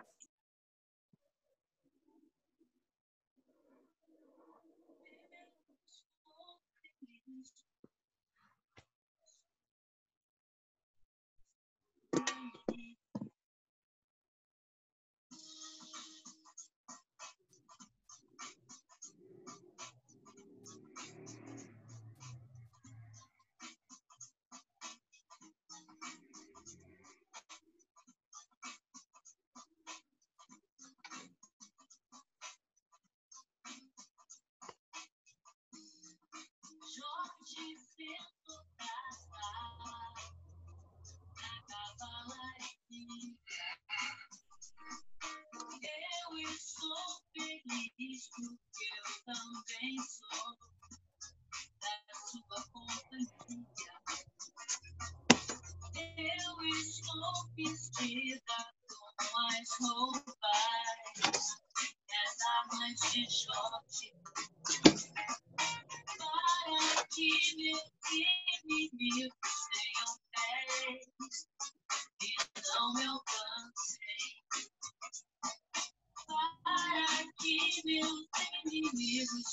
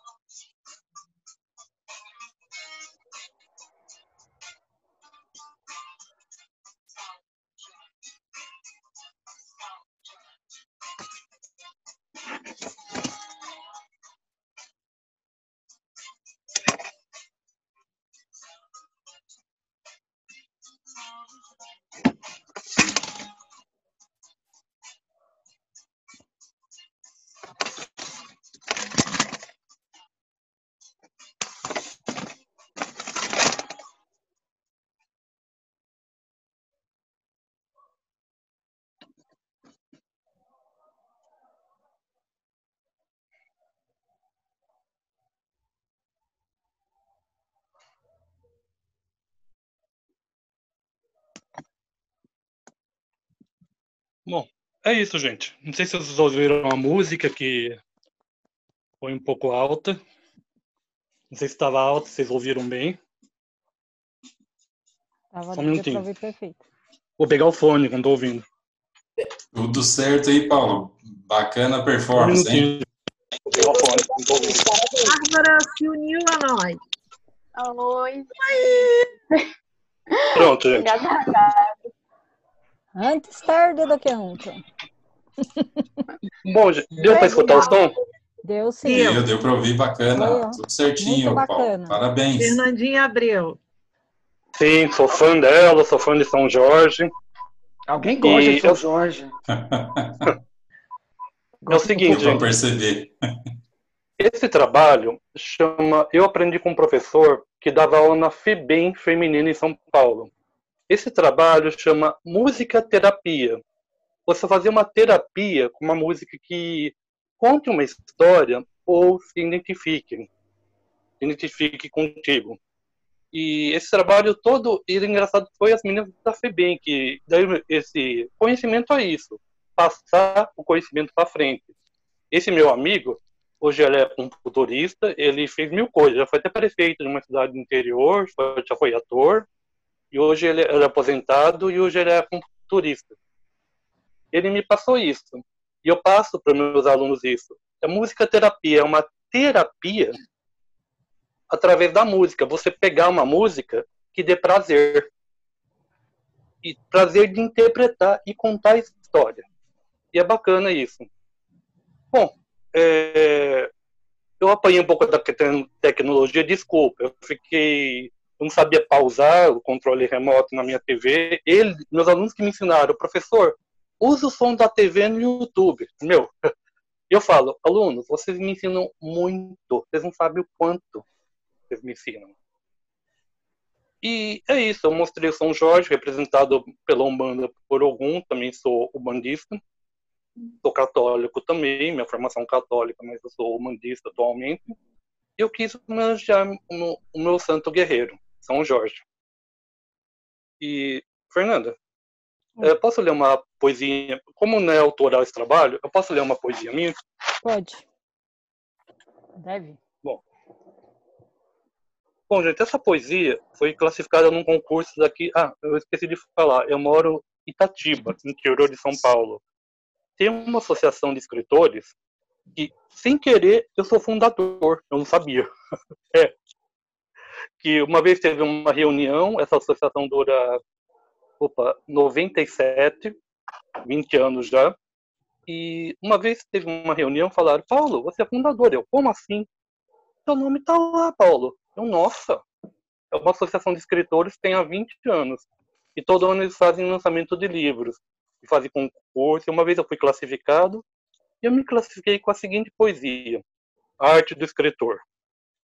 Para quem quer viver sagrados amores, ódio rancores, ver sangue derramado, quente, guerras frias, saber olhar fantasias, fazer mil loucuras. Para quem consegue sentir-se narcisista, assexuado, sensual, homossexual, apenas sexual, sentindo imensa pa paixões ou confusões. Para quem quer descobrir novos lugares, bravos verdes mares, inventar cidades, reinos ou civilizações. Criar e ver seres extraordinários, lobisomens, fantasmas, sereias, vampiros, fadas, bruxas, caveiras, um simples homem que corta o céu em asas brancas, descobrindo infinito horizontes. Para quem quer ser são e louco, largando a vida de sempre e vivendo várias vidas diferentes, é necessário escrever o seu mundo com dedicação, paixão, suor, tesão e muito amor. Sendo um ator de papel, possuir tudo isso é uma arte. É a arte do escritor. Ok. Adorei. Show, show. Adorei também. Obrigado. Legal. Bom, gente, vou, vou ver minha mãezinha agora, tá? Tá. Adorei vocês, adorei o sarau. Desculpa essa. Tem que sair assim, mas não é todo dia que se faz 60 anos, né? E, né? Ah, e aproveitar que minha mãe tá ainda na Terra, né? Festeja lá. Valeu, parabéns, Paulo. Olha, foi um prazer imenso estar aqui com vocês, gente. Eu queria ficar até. o- Talvez eu volte. Se o sarau for até mais tarde, talvez eu volte. Vejo que minha mãe bateu na porta durante a apresentação. Não sei se vocês ouviram um toque-toque. Não. Não? Ah, bom. Minha mãe bateu na porta. Tipo, vem comer bolo. Bom, beijo, gente. Fiquem com Beijo. Deus. Tchau. Amém. Salve Ogum, salve Jorge. Salve, Salve, Jorge. Vamos lá, Paty, agora é sua vez. Depois a Vamos. gente segue, a gente pede a apresentação da Bárbara, né? Que entrou. Aí depois a gente continua. Aí o próximo é o Emerson, depois da, depois da apresentação da Bárbara. Então, eu separei um, um conto para vocês. Eu nem sei se eu já coloquei. eu- esse eu acho que eu não coloquei lá no grupo, não. Coloquei só no grupo lá do, do, do livro, né? Do nosso livro. Todos os homens do mundo. Eneida era uma mulher estonteante, sonho de consumo de 12 entre os 15 solteiros do bairro. Não dava bola para nenhum deles, exceto Mário, o Felizardo. Com ele se casou, teve dois filhos e vivia uma vida tranquila e feliz. Era muito amiga de Carmen, vizinha antiga, cujo casamento havia chegado ao fim. Desde então, Carmen ganhou o mundo. Tinha história muito semelhante à de Eneida. Casou cedo, teve um marido como único homem e imaginava ter a vida perfeita, até descobrir a infidelidade do marido. Como um misto de vingança e libertação, após a separação, passou a aproveitar todas as oportunidades que o destino colocava à sua frente. Em pouco tempo, expandiu suas experiências amorosas com muitos homens diferentes e passou a confidenciar detalhes de cada uma delas à amiga. Eneida achava tudo muito ousado, promíscuo até, mas no fundo realizava suas fantasias jamais reveladas nem à sua sombra através das aventuras da vizinha. Tentava conter sua curiosidade, mas se entregava ao perguntar os pormenores das situações mais picantes. Percebendo os desejos enrustidos da amiga, e mesmo levando em conta que seu casamento era realmente ideal, Carmen passou a incentivá-la a cometer o adultério.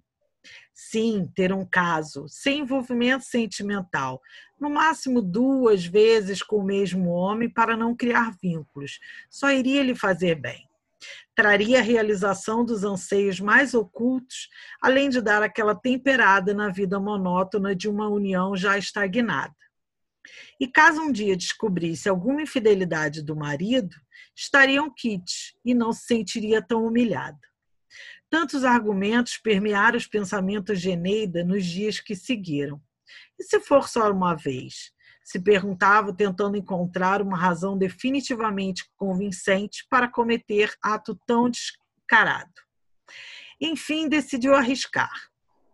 Quando viu aquele bigode cretino, a fala mansa e sedutora, se entregou como uma profissional. Não poupou um movimento sequer de todos os descritos nas histórias da amiga, dos mais comuns aos nunca experimentados até então Voltou a si exaurida de pecado, volúpia e pior, uma vontade insana de repetir o feito. Que mal poderia fazer, já que conseguiu retomar sua vida perfeita sem deixar rastros. O segundo estava sujo, suado, aspecto rústico, a voz rouca. Cada pegada bruta ou xingamento levava Eneida a uma catarse selvagem, submissa e enlouquecedora. Ao fim, ela se sentia tão suja quanto o amante. O que não a assustou, pelo contrário, deu-lhe um prazer mundano. Esse, com certeza, ela repetiria muitas outras vezes. E mesmo se sentindo assim, voltou seu mudinho tão distante dessas novas sensações. O terceiro caso era misterioso. Combinaram de não mostrar os rostos. Ele chegou já mascarado, com uma intrigante e comprida pena na mão. Não lhe encostava, a não ser pelo objeto lascivo, que a cada toque causava-lhe cócegas, arrepios e uma umidade nas entranhas. Quando finalmente ele a tomou em seus braços, findando a ânsia de ser possuída, bateram na porta do quarto. Ao ouvirem a voz do filho caçula, Eneida e o marido se recompuseram rapidamente, largando máscaras e a pena libidinosa pelo chão. É... Um barato, um barato. Esse não é, esse, esse realmente não foi baseado numa história verdadeira. Muitos dos meus contos vêm de histórias verdadeiras. Esse foi veio e assim foi. São baratos. E quase todos os meus contos são assim, eles têm um final meio que surpreendente. E Você me fez lembrar um, um, conto de Machado de Assis. É, falaram isso Olha, eu quis matar Machado de Assis. É porque você vai esperando um fim totalmente. É o Machado de Assis. De saia. Exatamente. O Rodrigues, né? Ao marisco. Maravilha. Parabéns, Patrícia. Obrigada. É muito rara, essa é muito rara. Ah, você é meu fã. eu separei aqui, eu estou no quarto do meu irmão que tem 150 mil livros. A Bárbara Ai, já viu minha A Bárbara só não está aqui. Bárbara já viu minha coleção de livros que eu já mostrei para ela, né, Bárbara? E agora eu estou no quarto do meu irmão, que também tem várias, vários outros livros. E eu separei um aqui, eu... do Paulo Leminski. Ai, esse é ótimo. ótimo. Já viu esse? É. é. E tem um. Mostra tentei. de novo a capa para mim ver, eu não consegui ver, foi muito rápido. Paulo Leminski, toda poesia. Obrigada. Eu separei uma aqui que eu achei bem interessante. Sintonia para pressa e presságio. Escrevia no espaço, hoje grafo no tempo, na pele, na palma, na pétala, luz do momento. Sou na dúvida que separa o silêncio de quem grita do escândalo que cala. No tempo, distância, praça, que a pausa, asa, leva para ir do percalço ao espasmo. Eis a voz, eis o Deus, eis a fala, eis que a luz se acendeu na casa e não cabe mais na sala. Acho que tem um pouco a ver com a gente, né? Da gente colocar para fora, não, não guardar mais as coisas dentro da gente, perder um pouco esse medo de, de se expor. Eu acho que grande parte, até que não não veio participar do sarau, acho que é um pouco de medo. As pessoas têm, têm medo de se expor, né? É, tem que ter coragem, é.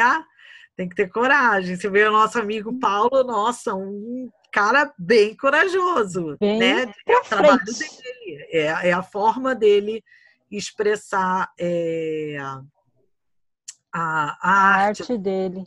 né? E acho que é isso, a gente precisa se expor mais. Se der tempo no final, eu leio o outro que eu tinha separado, o outro conto que é muito engraçado também, é mais infantil, assim, mas deixa a Bárbara se apresentar. A minha vez agora? Talvez se apresentar. Ai, meu Deus, tá. Ai, oi, gente. Vocês estão bem? Vocês estão me escutando? Porque Seja bem-vinda, vezes, Bárbara. É, é ruim. Vocês estão escutando? Sim.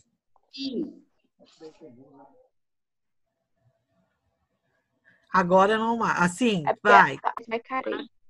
Tá normal? Tá. Vixe, Maria. Peraí.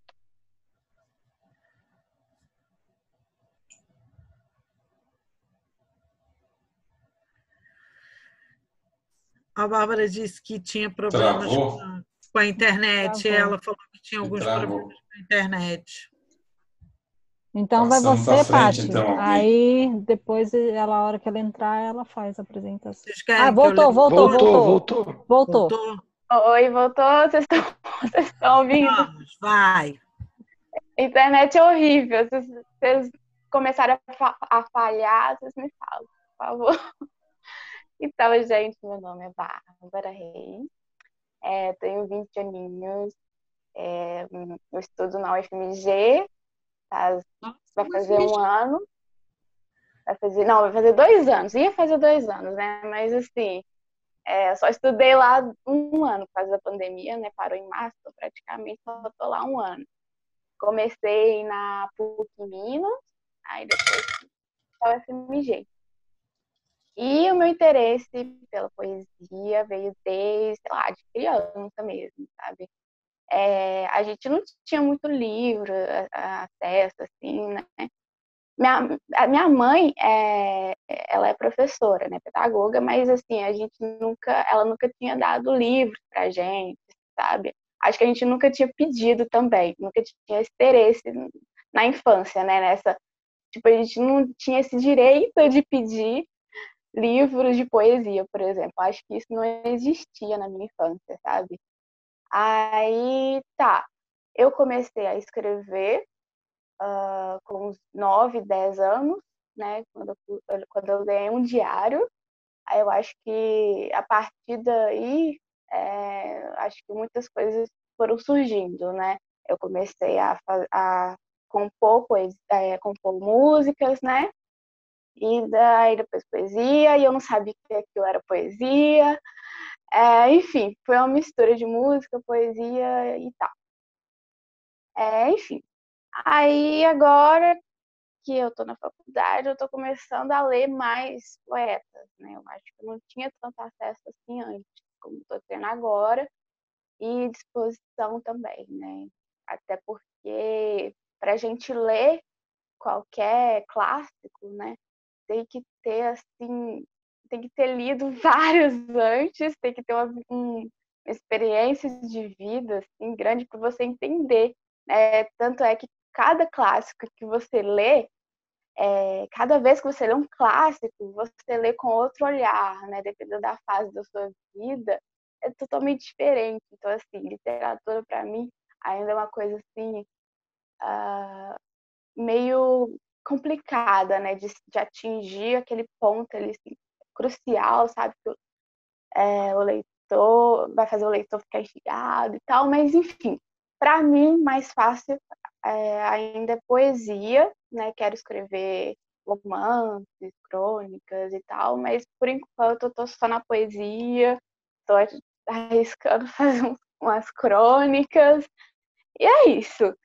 Enfim, é, eu acho que é essa é a minha apresentação. É, acho que não tem muita coisa mais para falar sobre mim, não. Ah, eu tenho uma página agora é, que eu, é, vai estrear dia 30 né, de julho. Escolhi estrear em julho mesmo, porque diz que mês do agosto é mês do azar. Minha mãe diz isso. para não começar nada em agosto, senão dá azar. Mas, enfim, é, um exemplo é meu pai, que começou a, é, a padaria em agosto. Minha mãe lutou, lutou para não abrir a padaria em agosto, agora tá, tá aí, falida a padaria, né? Mas, enfim. Então, não vou fazer a mesma coisa, não. Vou abrir último, nos últimos dias de julho. Mas, enfim. É, tem uma página também, Menina Bárbara Poetisa, né? Cada ano eu mudo o nome dessa página, é assim, enfim. É, lá tem algumas poesias minhas, algumas, algumas fotinhas, enfim. Estou tentando colocar mais poesia lá também. E poesia recitada. Uh, agora eu já posso recitar os poemas ou. É, tá na Vamos... hora. Vamos fazer assim, Bárbara. Como você chegou a, um pouco atrasada, a gente vai continuar com as com quem já estava na fila. Aí depois ah, segue tá. você, Beleza. tá? Beleza. Agora é a vez do. Emerson. Mas obrigada. E assim, pelo que eu vi aqui do pessoal, a gente que já é um pouco, digamos assim, mais experiente que você, é legal sentir o seu gás, sentir a sua energia em aprender, em ler e expressar suas emoções através da, da poesia. Eu achei muito bonito. E a Bárbara faz umas artes muito legal. Você manda para ela o poema, ela capta ali a essência e te devolve assim, transformado. Ah, achei lindo o fiz, trabalho "Caramba, dela. Era, era esse o poema que eu tinha feito? Não acredito. Eu achei lindo Ai, Fantástico, fantástico, fantástico o trabalho dela. Um jeito, uma sensibilidade. Ai, que Ai, vamos lá. Gente, bom, esse poema eu vou ler só um. E o outro, se, se vocês deixarem rapidinho, eu gostaria de ler do, um poema já mais de um autor já conhecido. Mas esse aqui é o seguinte: eu tenho uma relação muito curiosa com o tempo. O tempo, para mim, ele, ele, eu sempre, ele sempre vem para mim no, no, nos poemas. Eu tenho, quando eu tenho três, quatro poemas que é tempo, amanhã. Esse se chama ontem e hoje. E eu não sei, é uma relação assim, a temporalidade para mim é assim, como se eu tivesse que o tempo curto, já expliquei as razões, né? O tempo um tempo curto para frente e o que que eu preciso fazer para fazer que o, o, o futuro seja melhor, né? E eu mudar. E, e aqui, para que vocês acompanhem o raciocínio que eu vou falar, eu chamo de é ontem hoje, eu chamo de ontem aquele o passado que envolve aqueles os, aquele, o nosso passado mais cheio de erros, mais cheio de que é claro na nossa caminhada de crescimento são aquelas escorregadas, são aquelas coisas que a gente lamenta ter feito, nossos erros, né? O nosso passado é o ontem, tá? Então é nessa linha que eu gostaria que vocês procurassem entender quando eu falo do ontem. tá? Não quer dizer que ontem não seja, não tenha tido coisas boas. Tem, claro, nós temos um passado, nós temos uma infância, pessoas maravilhosas em torno da gente. No entanto, esse ontem é um passado, aquele passado mais difícil, um passado com dificuldades, dos nossos mais envolvidos com os nossos erros. Então vamos lá. Ontem e hoje. Ontem é um dia para ser esquecido. Não aguentei os tempos, não aguentei os ventos, não entendi os sentimentos, não acreditei nos pensamentos. Ontem é um dia para ser esquecido. Muitos lamentos, em razão de ressentimentos, de muitos outros tormentos que não me abandonam nesses novos tempos. Ontem é um dia a ser esquecido, para não ser repetido. As lições tenho aprendido, as mentiras tenho escondido, os erros tenho recebido para que o Espírito tido. Mas hoje, hoje é um dia para ser lembrado. O límpido céu azul admirado, a brisa leve ao meu rosto soprado, o cheiro das flores no meu íntimo inspirado, o contentamento da vida celebrado. Hoje é um dia para ser lembrado, com as águas frescas do riacho encachoeirado, com a mata densa e o belo bosqueado, em volta de um sorridente e extenso gramado, onde me, onde me dou conta do quanto sou abençoado. Hoje é um dia para ser lembrado, para nunca ser esquecido, pois por muitos estou rodeado, almas que mantêm o meu coração aquecido. Pronto. Legal. Muito bonito. Eu adorei. Ah, não, não acredito. Gente. É lindo. Maravilha. Oh, congelou aqui, eu fiquei olhando. Eu fiquei olhando para a tela, não acredito que você congelou. Não, deu tudo. E foi lindo. Foi muito lindo. Você falou que ia ler mais um? É, é eu só que vou ser rápido. É um, eu gosto muito do Fernando Pessoa. Inclusive, um, eu tô com esse aqui que vai ser um bom desafio, que é o livro do Desassossego, né? Ah, eu também tô. Tô aqui com outra versão, ó. É? Pois é. Aqui. Isso aqui, o sebo aqui em Brasília, eu tinha pedido, o cara me ligou essa semana, ó, chegou. Eu nem lembrava mais que eu tinha pedido esse livro. E eu tô. É maravilhoso. Mas ele tem um, ele tem um poema no, com, com heterônimo com Alberto Eiro, que se chama Para Além da Curva da Estrada. Desde quando eu li, eu gosto muito dele também. Não sei se vocês conhecem. Ele diz assim: Para além da curva da estrada, talvez haja um poço e talvez um castelo. E talvez apenas a continuação da estrada. Não sei nem pergunto. Enquanto vou na estrada antes da curva, só olho para a estrada antes da curva. Porque não posso ver senão a estrada antes da curva. De nada me serviria estar olhando para o outro lado e para aquilo que não vejo. Importemo-nos apenas com o lugar onde estamos. Há beleza bastante em estar aqui e não noutra parte qualquer. Se há alguém para além da curva da estrada, esses que se preocupem com o que há para além da curva da estrada. Essa é que é a estrada para eles.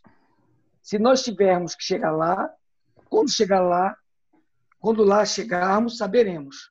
Por ora, só sabemos que lá não estamos. Aqui há só a estrada antes da curva. E antes da curva, a estrada sem curva nenhuma. Bom, sempre aproveitar o, Fernando o Pessoa aqui, né? palavras. Eu vejo que o aqui e o agora, para mim, tem muita importância. Com certeza. Muito obrigada. Gente, obrigado. Maravilhoso. Obrigado demais. Obrigada a você. Vamos de Denise. Ai, meu Deus. Que frio na barriga agora. Ah, Ai, eu tava tão quietinha e pensando que seria útil. a nossa, a nossa Veveta. Nossa, oh, meu Deus! Ai, ai, se eu tivesse um 5% do brilho daquela mulher, já seria bastante. Bom, então vamos lá. Olha, É, o livro é esse, Antologia Poética, da Cecília Meirelles, não sei se vocês conseguem ver. E o, a página 277, que eu acabei tirando aqui, mas enfim, vamos lá. O nome do poema é Música. Lá, tão longe, aquela música vai, e o luar brilhava. Mas, por mais que o luar brilhasse, não se sabia quem tocava e em que lugar. Pelos degraus daquela música, vai. Podia-se ver, podia-se ver, desculpa, podia-se ir além do mundo, além das formas e do arabesco das estrelas pelo céu. Quem tocaria pela solidão, Bai? Na clara noite, toda azul, como o Deus Krishna, alheio a tudo, reclinando contra o mar. Lá, tão longe, a tênue música vai. E era, no entanto, uma pequena melodia, tímida, triste, em dois ou três límpidos sons. Tão frágil sopro em flauta rústica, vai, como o da vida em nossos lábios provisórios. Amor, queixume, pensamento, nomes no ar. Ele tocava sem saber que ouvido. Vou repetir. Ele tocava sem saber que ouvido, Bai. Pode haver acompanhado esse momento. Podia haver acompanhado esse momento da sua rápida presença e frágil voz. E ia tão longe aquela música, Bai. Com quem falava entre a água e a noite. E é água mesmo, gente. Com quem falava entre a água e a noite e o que dizia da vida à morte. Que dizemos, Pai? E a quem? Pronto, terminei. Desculpe aí os erros e alguma coisa, alguma falha. Nada, foi ótimo. Bacana. Cecília é uma das Eu, melhores. eu né? adoro Cecília. Eu, eu, eu tenho uma página na. Até esqueci de falar. Eu tenho alguma, alguém, alguns aqui já até me segue. Eu tenho uma página no Facebook, Joia, joia. no, no Instagram, que é Chiriquices, por causa do meu nome, do meu sobrenome, Chirico. E muito engraçada. Semana eu fiz a semana Vinícius de Moraes. E depois que eu já tinha soltado, eu fiz com algumas frases, eu faço arte também, como a Bárbara, com, com algumas frases que eu crio, ou assim, de algum autor já conhecido.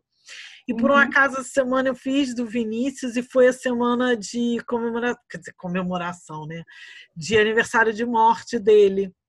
E eu já preparei toda uma semana que vem de Cecília Meirelles, que eu acho assim extraordinária. Engraçado ser hoje. E a Bárbara fez um trabalho também, né, da Cecília?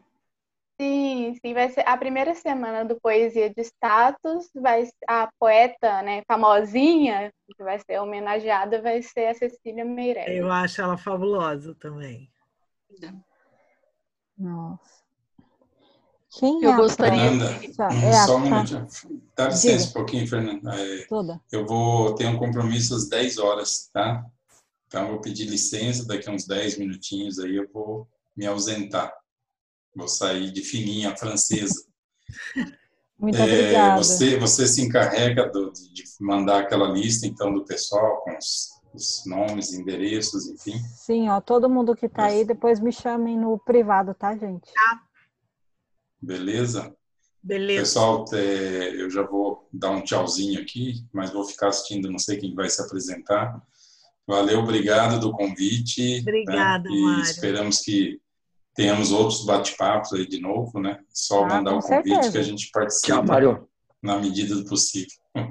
Obrigado, valeu. Beijo. Tchau, Obrigada tudo eu. bom. Olá, pessoal. Tudo Vocês estão me bom. ouvindo? Sim, Muito bem.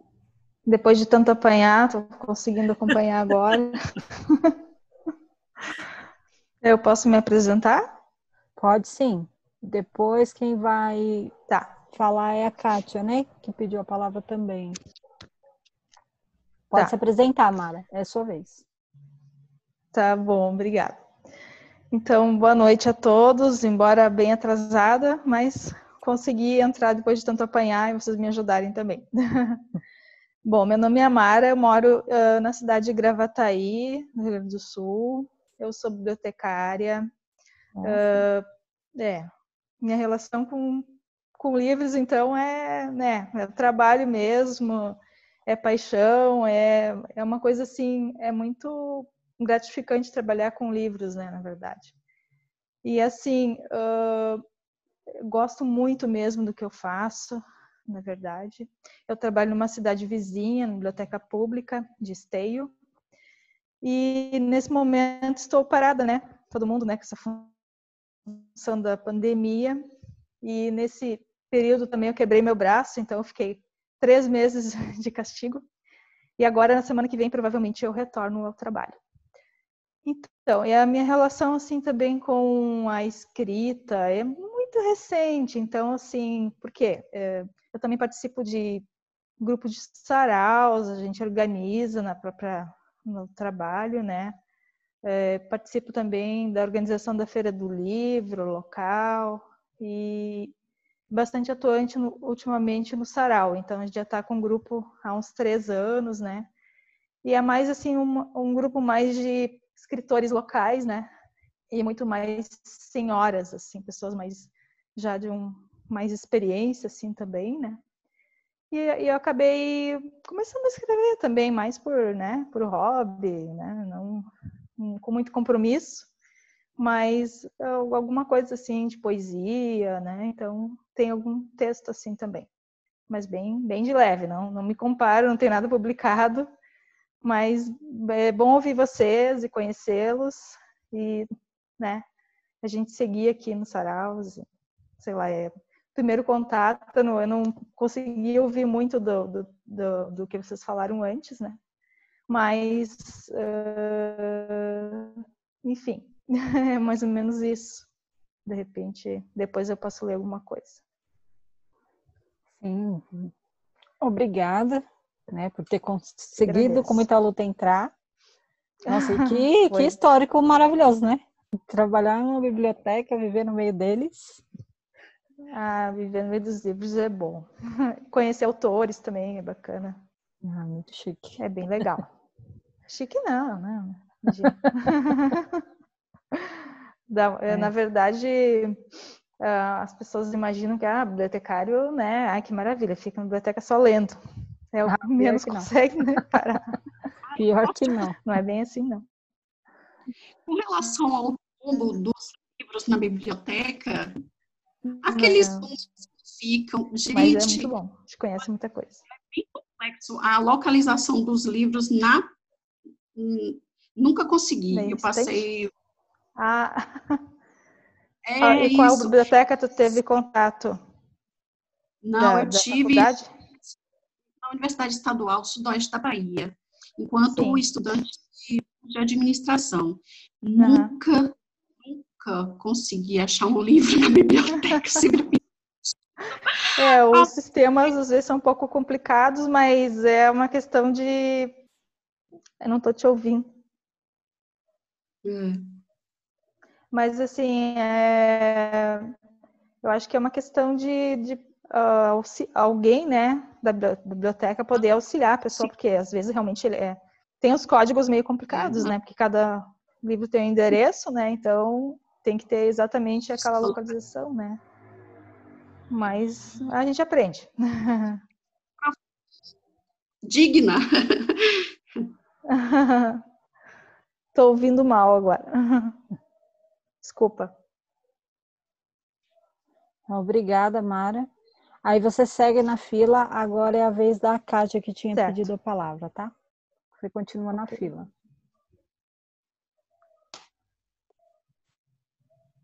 Então, pessoal, estão me ouvindo? Sim. Sim. É, como eu conversei, já expliquei um pouquinho, eu não tenho muito hábito, né, de, de participar de sarau ou coisas assim, mas eu é, peguei um livro para ler esses dias, do Carlos Drummond de Andrade, um livro de poemas aqui, e eu vou ler um para vocês para compartilhar com alguma coisa também, participar, tá? Então, que eu gostei, né? Eu li vários, daí eu peguei aqui, ó. Eu vou ler esse, é, que eu gostei desse. Consolo na praia. Vamos, não chore. A infância está perdida. A mocidade está perdida. Mas a vida não se perdeu. O primeiro amor passou. O segundo amor passou. O terceiro amor passou. Mas o coração continua. Perdestes o melhor amigo. Não tentaste qualquer viagem. Não possuis casa, navio, terra, mas tens um cão. Algumas palavras duras, em voz mansa, te golpearam. Nunca, nunca cicatrizaram. Nunca, nunca cicatrizam. Mas e o humor? A injustiça não se resolve. A sombra do mundo errado. Murmuraste um protesto tímido, mas virão outros. Tudo somado devias precipitar-te de vez nas águas.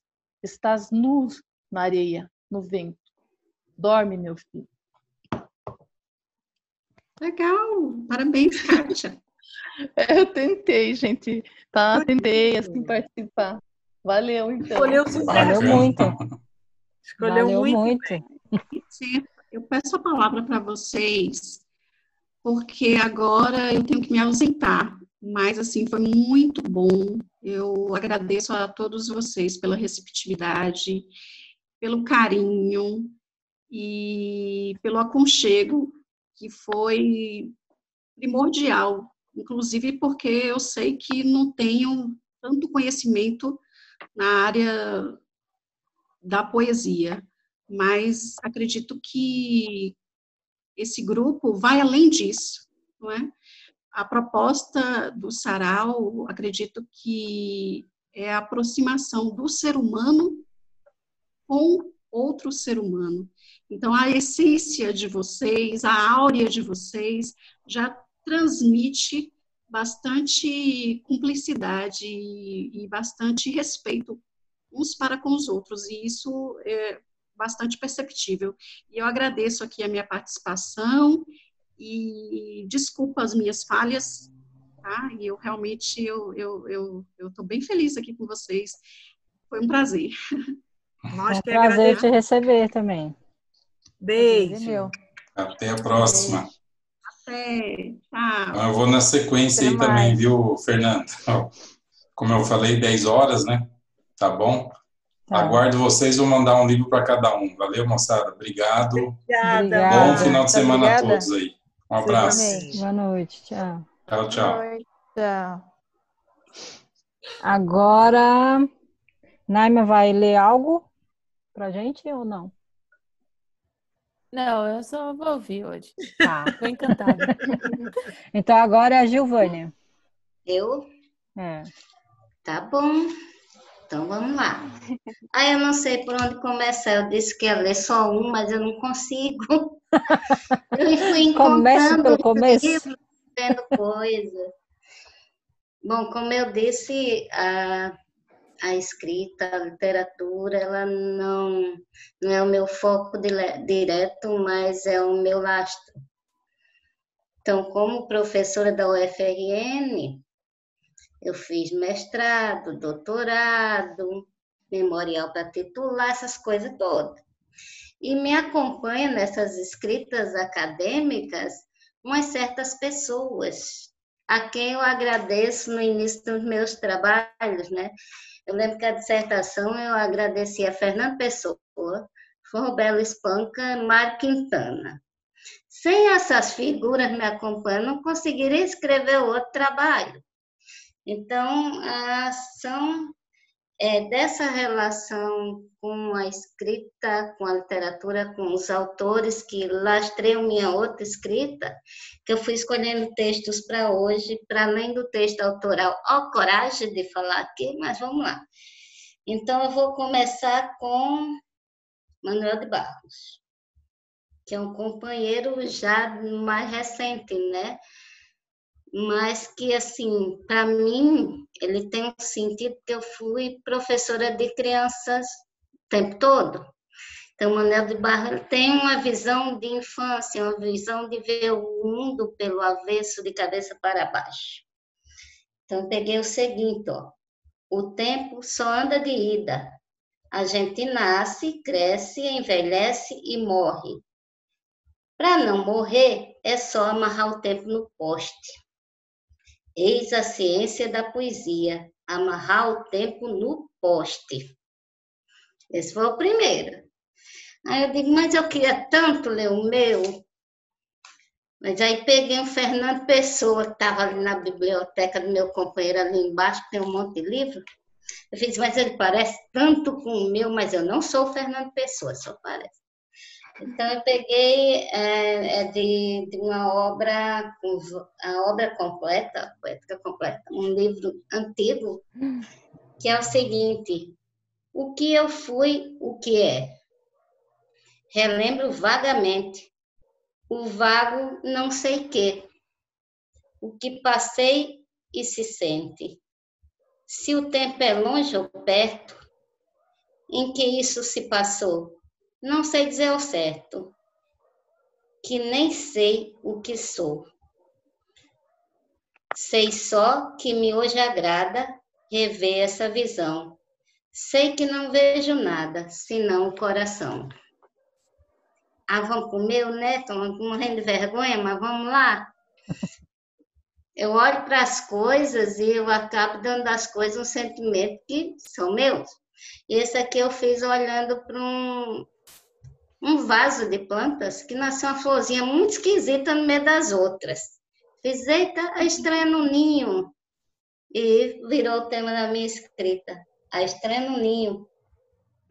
A vida pediu paragem, determinou-se a fratura do cotidiano.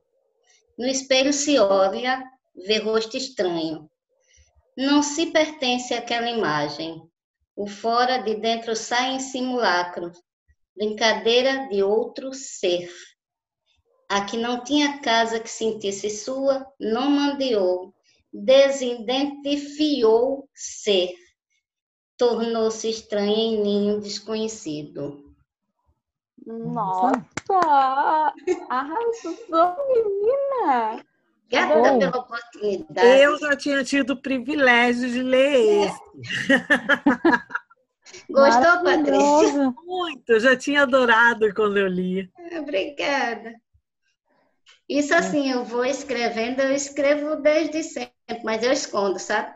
Só sai escrito acadêmico. O resto está guardado em algum lugar. Pode botar para fora, porque é muito bom. Excelente. Posta excelente. na minha página lá, viu? Gosto, gosto, Bárbara. Gente, vocês estão vendo aqui que eu tô inquieta, que eu tô fazendo caras e bocas, mas é porque eu tô com o pé torcido em cima de uma cadeira, tá? então agora é a vez da Bárbara. Eita. Então, deixa eu pegar aqui. Então, gente, eu vou mudar um poema. Eu tinha falado que ia ler um que eu já recitei já. Eu até mandei para vocês é, sobre o busão das cinco. Eu não sei se vocês viram, né?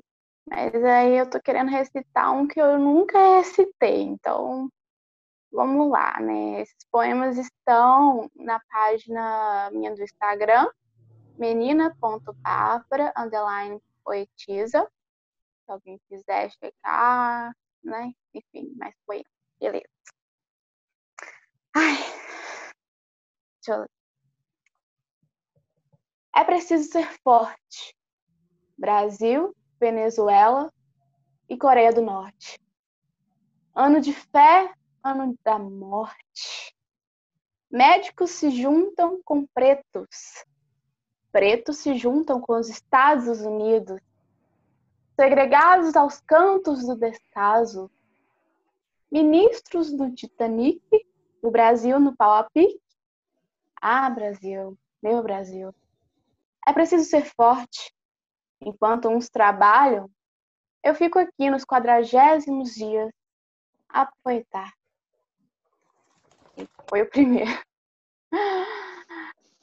E Muito tem bom. um. Obrigada. Tem Muito um bom. mais antigo. É, ele é mais assim. Ele é uma mistureba que eu fiz é, de línguas. Enfim, tem um significado aí dessa mistureba de línguas aí, que às vezes a gente só é, pode captar quando a gente lê, pega para ler, enfim. Né? Eu vamos ver se vocês vão captar, eu não sei.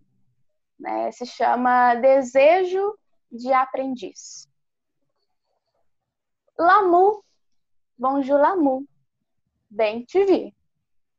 Já seus beijos me encantar, mas não desistes, quero enamorar.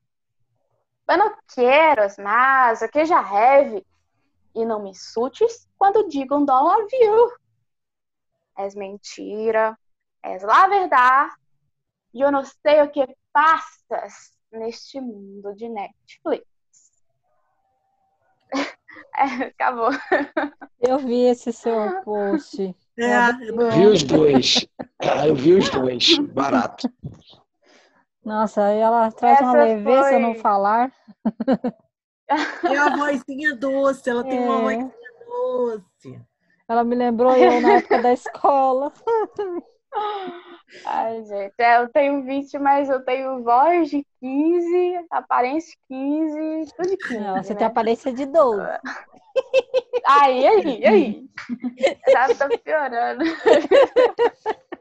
Posso nem comprar bebida no supermercado. não- Antes da. Mara, posso ler um continho rapidinho da Marina Colassante, que eu amo. Tá no livro, eu não tô com o livro aqui porque esse está lá no meu Tranquilo. quarto. É, Contos de Amores Rasgados. Ele é muito curtinho, mas eu acho ele um barato. É, Marina Colassante. Contos em letras garrafais. Todos os dias esvaziava uma garrafa, colocava dentro sua mensagem e a entregava ao mar. Nunca recebeu resposta, mas tornou-se alcoólatra. Eu acho esse texto tão genial. Eu acho ele muito, ele é super curtinho, mas eu acho ele genial. Pronto, foi só uma parte. Vai, Mara. Então tá, vou lá. Sou eu então. Eu vou ler um. Eu tinha pensado em outro, mas agora eu mudei. Eu vou ler o Solidão. É, foi um texto assim que eu escrevi eh, pensando assim na nas atitudes das pessoas assim que elas estão às vezes todo mundo está muito falante, todo mundo fala, fala, mas as pessoas elas não ouvem, elas querem falar, mas elas não se escutam mais, né? E também em função da própria tecnologia, né? Desse momento que a gente vive, então me veio esse texto na minha cabeça. Uhum. Então vamos lá. Solidão.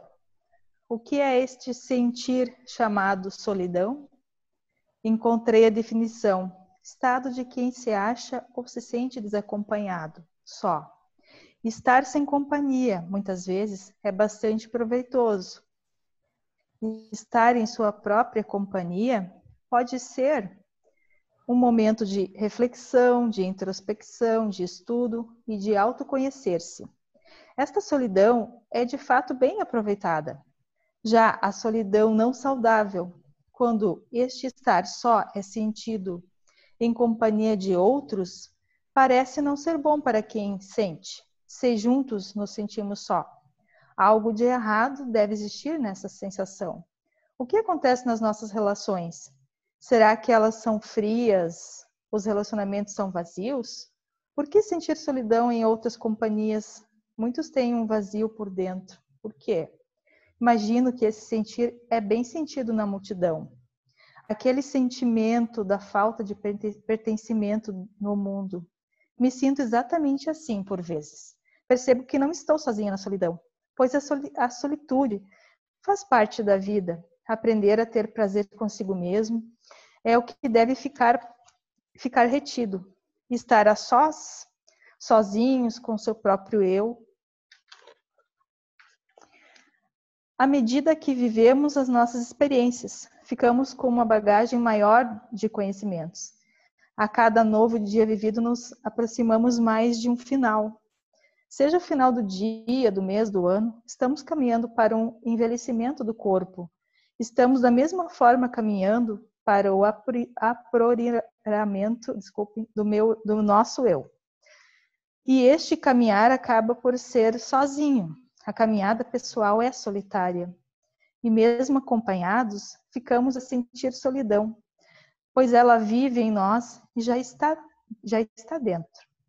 Então levamos para fora de nós e junto dos outros a solidão que sentimos em nós próprios, sintetizando sempre sentiremos solidão. Então, este foi meu texto meio, né, nostálgico, meio... Deixou eu emocionada. é sempre um assunto atual, né? As pessoas se sentem é. sozinhas, as pessoas têm muita dificuldade de ficar com elas de mesmas. ficar consigo mesmo, né? De ter um é, prazer. Ter prazer embora Mas às vezes a gente está em grupo, como a gente está agora, a gente consegue interagir, né? Mas hum. muitas vezes as pessoas não têm essa paciência, assim, de, de escutar também, né? E é o que está faltando. Embora muito, a gente né? às vezes passa tempo sozinho em casa, muitas vezes a gente não se dá conta que a gente não olha pra gente mesmo. Sim. Também, não se conhece. Agora deixa eu te perguntar, porque eu tive um falha nosso ao vivo aqui, né? Na hora que você começou Sim. a falar, eu tive uma interrupção. Esse texto é seu ou é de um livro? Eu não consegui ah, desculpe, mesmo. é meu. eu não falei também, né? Mas é meu mesmo. Nossa, é, mas não, não tá tocou profundo. Ah, obrigada. Bem bom mesmo. Então, é, é bom esse retorno, porque eu sou bem amadora mesmo, vou, tô recém começando algumas, alguns textos. Tem gente mais experiente, mas enfim. Estamos aí para aprender com todos. Eu acho assim que é o que todo mundo, todo mundo disse a mesma palavra. Ah, é porque eu não, porque eu não sou famoso, porque a uma, mas não, eu acho que até quem está lá em cima precisa da Sim. opinião de quem está lá embaixo. Sim, eu acho é que todo mundo depende de todo mundo. Gente, ninguém escreve para si. A gente escreve para os outros. É e feedback dos outros é o que a gente quer. Lógico. É. Eu vou contar um segredo. Que mesmo quem já esteja na estrada, quem já tenha livro, quem já seja famoso, seja a mesma coisa. Ninguém quer publicar um livro e ele não ser vendido, ele não ser lido. Não é, eu, eu já falei isso lá no grupo e repito. Para mim não é o, o valor monetário. Para mim é, é, é a satisfação pessoal.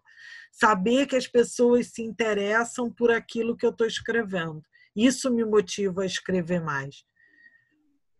É, eu acho que é isso que os autores querem, né? Sim.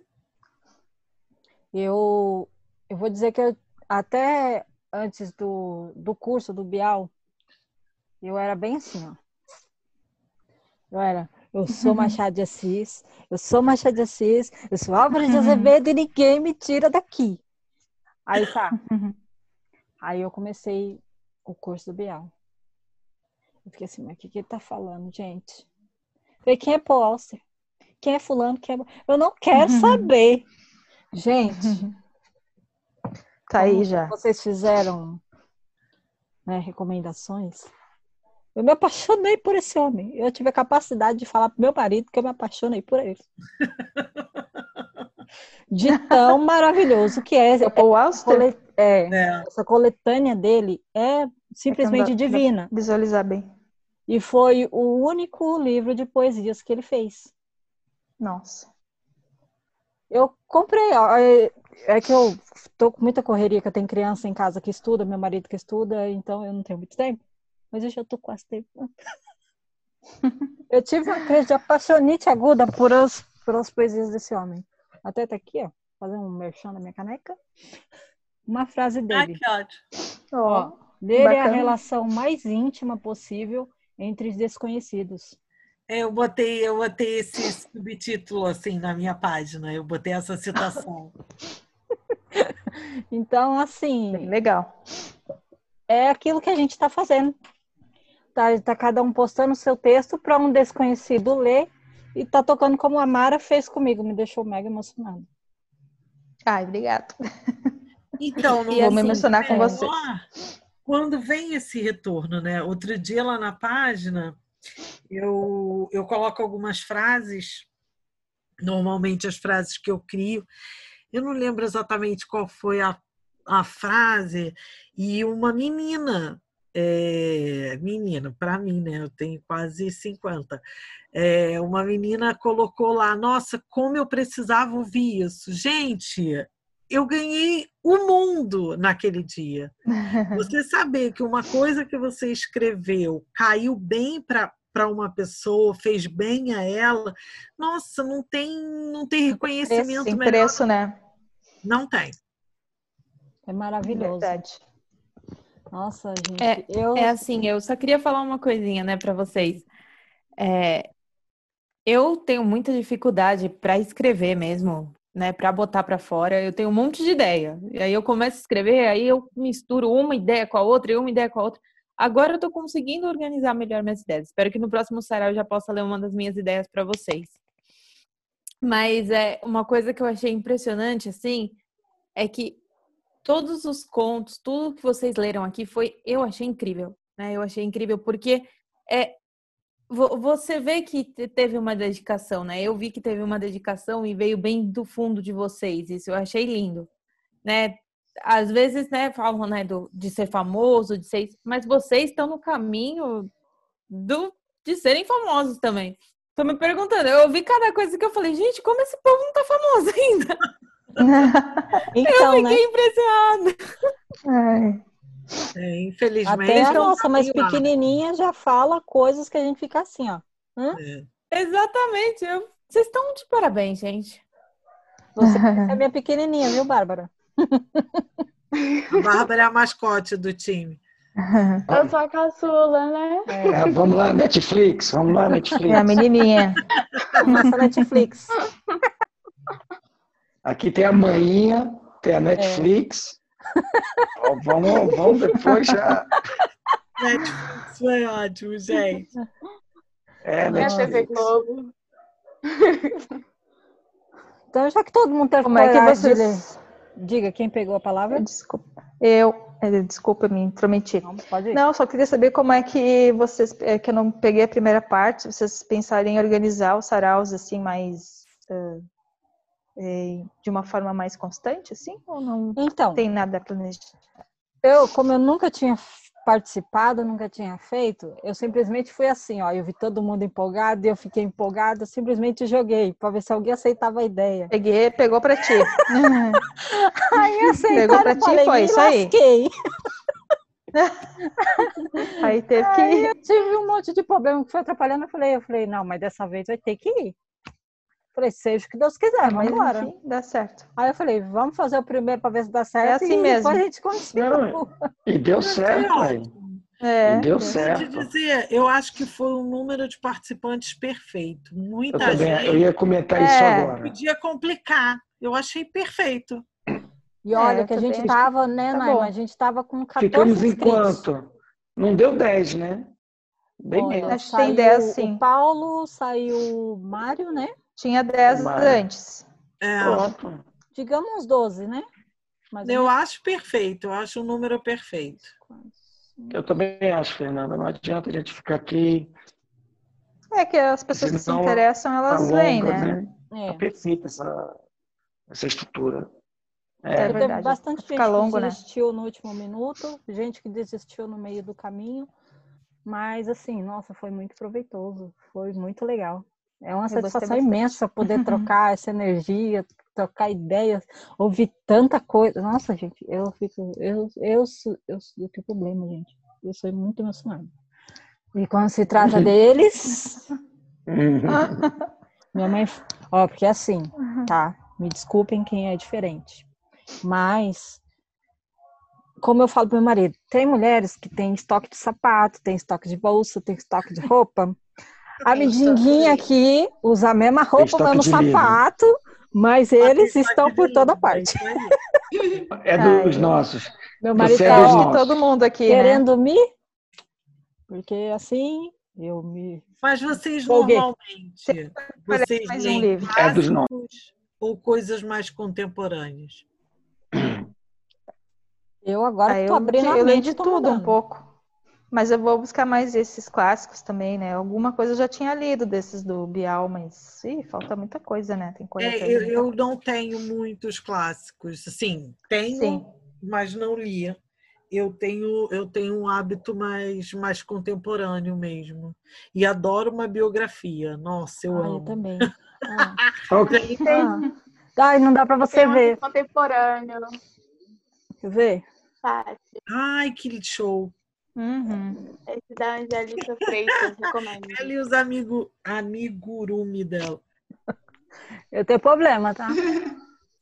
Qual é o teu, Bárbara? Qual é o teu, Bárbara? É um útero é do tamanho de um punho, da Angélica Freitas. Nossa, deve ser legal. É muito Tá, bom. da próxima ela eu vou exibir os meus também por aqui. é muito Estão feminista. escondidos. Nossa, mas é muita, muita troca de informação maravilhosa. Porque assim, eu, Verdade. eu abri minha mente agora, porque eu só, meu, meu ritmo era só clássico, mais Machado de Assis. Então era tudo meio. Aí agora que eu tô abrindo. Rapaz, eu, eu fiz uma homenagem agora. Você sabe que o, o Zafon faleceu na pandemia, né? O Carlos Ruiz Zafon. Aí ele tem essa sombra do vento aqui. Aí eu resolvi homenageá-lo, assim, vou... Sempre tive curiosidade. É sobre livros. É um livro que fala sobre livros, né? Sobre uma aventura de um menino e tal. E aí ele faleceu agora, na- durante a pandemia. Uhum. Nossa, que legal. Um escritor assim que assim, eu também leio um pouco de, de tudo, né? Aí eu sou muito assim, eu leio o começo do livro. Se o livro me prende, eu vou lendo ele, né? Se o livro não me prende, eu leio assim, um pouquinho, aí paro, leio. Depois de um tempo eu volto com o livro, aí Relação de desisto, aí volto ele ódio. desde o começo. Ah, eu também. E um escritor que eu, Eu tenho esse hábito também. um escritor que eu gosto pegando. bastante é o Gabriel Garcia Marques, né? Ai, eu amo. E eu, Ah, Eu bom. ouvi, um, na verdade, assim, eu li primeiro Memórias das Minhas Putas Tristes, eu adorei. Depois eu li Os 100 Anos de Solidão. Aí eu li um livro que é de literatura com- contemporânea, né?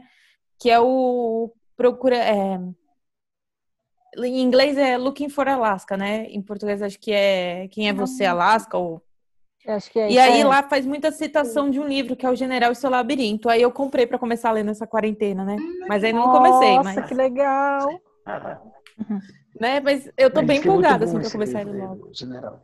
Olha, eu comprei os 100 anos dele, mas eu ainda não consegui ler.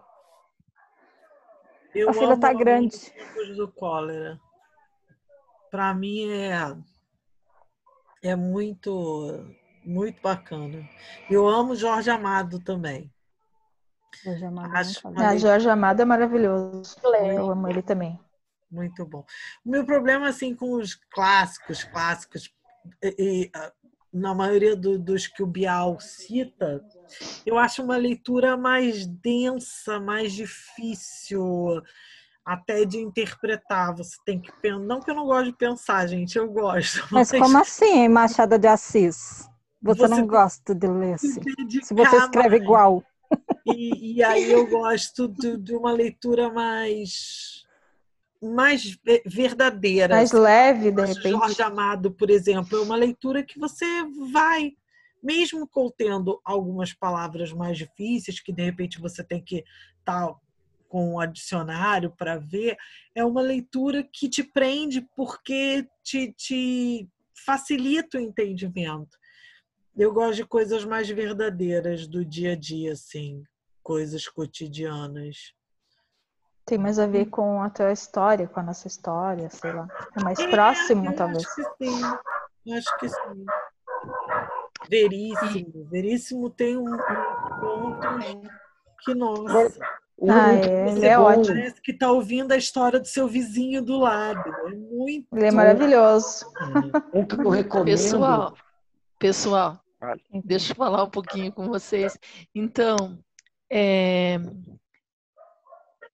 eu sempre quis ler e nunca conseguia, sabe? É, pegava o livro, não terminava. E assim, é- sempre foi assim. Daí, quando comecei esse curso com as dicas do Bial, nossa, gente do céu. Daí eu comecei a ler aquele que ele indicou, o Crime e Castigo, né, do Fyodor Dostoiévski. Nossa, eu quero. Menina do céu, em seis dias eu li o livro. Eu fiquei tão apaixonada. Amei o livro. Você Daí o conseguiu segundo- terminar? Consegui, doida? terminei, li o livro. Não ficou amei. doida com o Raskolnikov, não? Não, amei. Daí já li, já Não, li ele é doido, aquele cara. Ai, E- eu e tô revoltada noites- que eu tentei comprar e não consegui. Noites Brancas, eu, eu, eu li, sabe como que eu li? Eu não, eu não comprei, eu li direto no, no aquele lelivros.love, eu li direto da internet, porque daí... Eu também achei de graça. Ai, depois Daí você me passa, eu- tá? No site. E agora eu comprei três livros dele. Eu tô lendo Gente Pobre, daí eu comprei Memórias do Subsolo e tô assim. Só que assim, é, eu acho que, embora seja clássico, mas ele é muito atual, né? Ele remete pro, pro nosso cotidiano, assim, a- as, as, as histórias ali, para mim, tá sendo Você interessante. sabe, você sabe que o grande clássico dele é Os Irmãos Karamazov, né? Diz que é o grande, um dos grandes livros da humanidade, Os Irmãos Karamazov. Que é um calhamaço também, assim, bem grande, mas é fantástico. Fantástico. É, Eu, eu não tenho muito assim, esse medo quando vejo um livro grande, porque às vezes um livro grande tem uma história tão É. envolvente que você lê muito mais você rápido vence que um livro, às vezes fino, que você fica ali ai, É. enrolando, enrolando para terminar, porque ele não te prende. Ah, mas você já leu Crime e Castigo? Não, ainda não. Pegue para você ler, você vai amar. ele, sei que ele está aqui em algum lugar na biblioteca do meu irmão. Eu Vou pegar para ler. Então, eu amei. E Noites Brancas, gente do céu. Já Maravilha. abandonou, Emerson? Você não conseguiu terminar? Eu abandonei. Fiquei agoniado. Dostoiévski entra. Do você, Dostoiévski, você fica doido. O cara. Bom, não, não é spoiler, né? Porque o cara. Crime e castiga porque o cara comete um crime. E, e, e o Dostoiévski coloca você na agonia do, do. Ele começa a se arrepender. E você começa a se arrepender junto. E você não sabe. E eu, eu não sei. Eu, ele, ele, é, ele é denso. Ele, você entra na personagem. É fantástico. Eu assisti o filme do Crime e Castigo. E realmente ele é assim, né? Daí eu pensei, ah, acho que eu não vou conseguir ler este, este livro. Vocês Aí já um leram O Vendedor de Sonhos? Não. Já li. Do Eu tô com esse aqui, né? ó. O jogador. Jogador. Eu, eu peguei Seu a jogador do Dostoiévski. Eu peguei, não te cortando, Emerson, mas eu peguei a trilogia do, do Augusto Cury, do Vendedor de Sonhos. Eu li os dois primeiros, o terceiro eu não consegui. Porque Eu- eu como o Emerson estava primeiro, eu acho. descrevendo. É, Ele, ele, ele te puxa tanto que você se sente lá. E eu fiquei revoltada. Falei, como assim? Então, não tem vou dar um spoiler do final, mas eu não li o último, porque eu não queria que a história acabasse. tem um livro do, do Chico Buarque, Estorvo. Foi o primeiro livro dele. Gente, é, a- é agonia do início ao fim. Mesmo agoniado, você fica querendo ler para saber o que, que vai acontecer e você vai ficando cada vez mais agoniado. É um livro, nossa, é, é muito denso. É muito denso. Eu entendo o que o Emerson falou, mas como ele é fino, eu consegui chegar ao fim. Mas. Pretendo ler agora do Tolstói, que eu estava lendo alguns contos, né? Mas eu pretendo pegar o, o Ana Karenina, né? Que ele citou. É. E acho que Ressurreição, não sei qual, quais são os títulos, mas... É, Karenina. né? Tolstói, né? Tolstói. Você já viu o filme Ana Karenina? E, é, eu vou, Gente, vou ir desses, atrás desses. Eu tenho que sair aqui, eu tenho que resolver umas coisas, tá bom? Vai, querida. Beijo. Obrigado. Bem, eu também. Beijo, minha Netflix. Obrigada. Netflix. Até a próxima. Até a próxima, pessoal. Gostei demais de vocês. mais. Gostei demais das poesias, tudo, dos contos, tudo, tudo, tudo. Tá bom? Tchauzinho. Beijo. Tchau. Tchau, beijo. O papo tá muito maravilhoso, mas a minha criança acho que chegou tá em na casa. nossa hora. Tem que... Agora, só antes de encerrar, já que todo mundo leu, leu muita coisa, eu vou, pôr- eu vou tentar pôr a minha, minha, a minha agonia para fora. Eu vou tentar ler para vocês o que eu ia realmente ler, tá? Que foi o que, que fez eu gostar de literatura, que fez eu gostar do- dos livros. Foi o que o meu professor apresentou para mim na época da oitava série. É triste, mas é tocante. Se eu morresse amanhã, se eu morresse amanhã, viria ao menos fechar, fechar meus olhos, minha triste irmã. Minha mãe de saudade morreria, se eu morresse amanhã. Quanta glória presinto em meu futuro, que a aurora de porvir e que amanhã eu perdera, chorando essas coroas, se eu morresse amanhã. Que sol, que céu azul, que doce nalva, acorda a natureza, mais louçã. Não, não me batera tanto amor no peito, se eu morresse amanhã. Mas essa dor da vida que devora, a ânsia de glória, o doloroso afã. A dor no peito, emudecer ao menos, se eu morresse amanhã. Álvares de Azevedo. Gente, Muito bom. é cruel porque tá falando. Muito bom. Eu fiz um, um poema sobre a morte, até postei hoje lá na minha página. É, é bem curtinho, vou ler para vocês. Partida.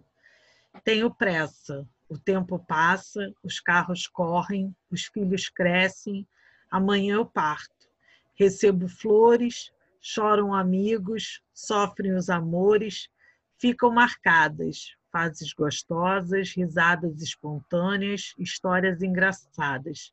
Assim quero ser lembrada, deixando saudade e em meus textos a imortalidade.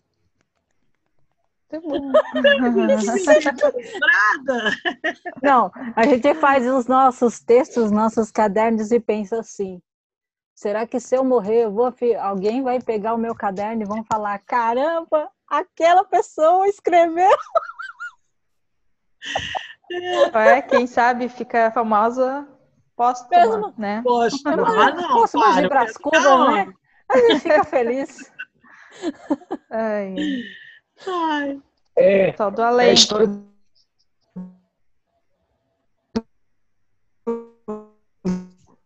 Emerson tá Emerson. falhando. é igual, é igual Van Gogh, né? É, O Não tô a ouvindo. vida toda. Oi, Emerson tá Ah, eu acho muito triste. Oi, é a minha internet. Oi. Tá ouvindo? Tá. O Van Agora- Gogh não vendeu quadro nenhum a vida toda. Pois é. É Pois triste. é, é triste. Aí o cara, depois que morre, cada obra dele custa uma fortuna. Não. Não, É eu triste. queria fazer sucesso em vida, mas se eu morrer, por favor, alguém acha meu caderno, por favor?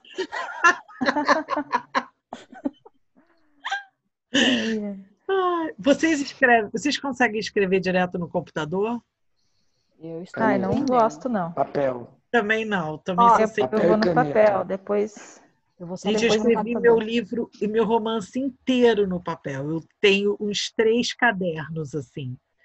Deixa eu só pegar meu caderno ali para mostrar para vocês. Depois que eu passei para o computador. Não sei também escrever direto. Acho, deve ser mega prático, porque você né, pega daqui, joga para ali. Não consigo. Não consigo ter escrever no papel, aí pega a setinha, põe asterisco, joga para o outro lado, asterisco 1, asterisco 2, mas direto no computador. Já tentei várias vezes, mas não sai, não, não rola. Só a pessoa entende, né? É, é rabiscos. problemática. Hum, Nossa, Pena que a Bárbara saiu, eu queria mostrar para ela.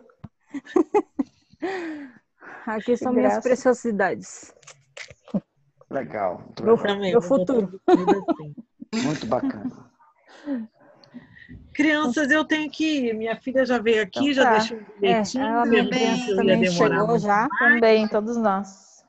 Então, meus amores, muito obrigada. Obrigado. Foi maravilhoso estar com vocês. Foi. Arrepiada. Obrigada, nós. Foi muito legal. Vamos pensar no próximo. Até a próxima. Vamos Sim. pensar a próxima. Eu já vou, já vou deitar pensando no próximo. Até a próxima, pessoal. Boa noite. Tchau. Boa noite. boa noite. Uma vez Boa Noite. noite. Fica com Isso aí, Deus, todo né? mundo. É, vamos, vamos deixar Pode mais pra metade, porque aí dá tempo da gente se organizar com o que, que é apresentar o quê, né? Se vai apresentar Show. alguma coisa autoral, se vai dar uma dica de livro, alguma coisa. E Show. não esquecendo, quem tá aqui, chama- me chama no zap pra gente mandar Uhum. O endereço para o pro Mário. Mário, tá? Tá E ótimo. eu só posso dizer I love you pra vocês. Obrigada, viu, gente? palavras. Foi Da mesma forma. Tchau, gente. Tchau, gente. Tchau, Valeu, boa noite a todos. Tchau, tchau. Obrigada. Boa Bons noite. sonhos e bons Boa tempos. noite. gente. Boa noite. Igualmente. Boas ideias.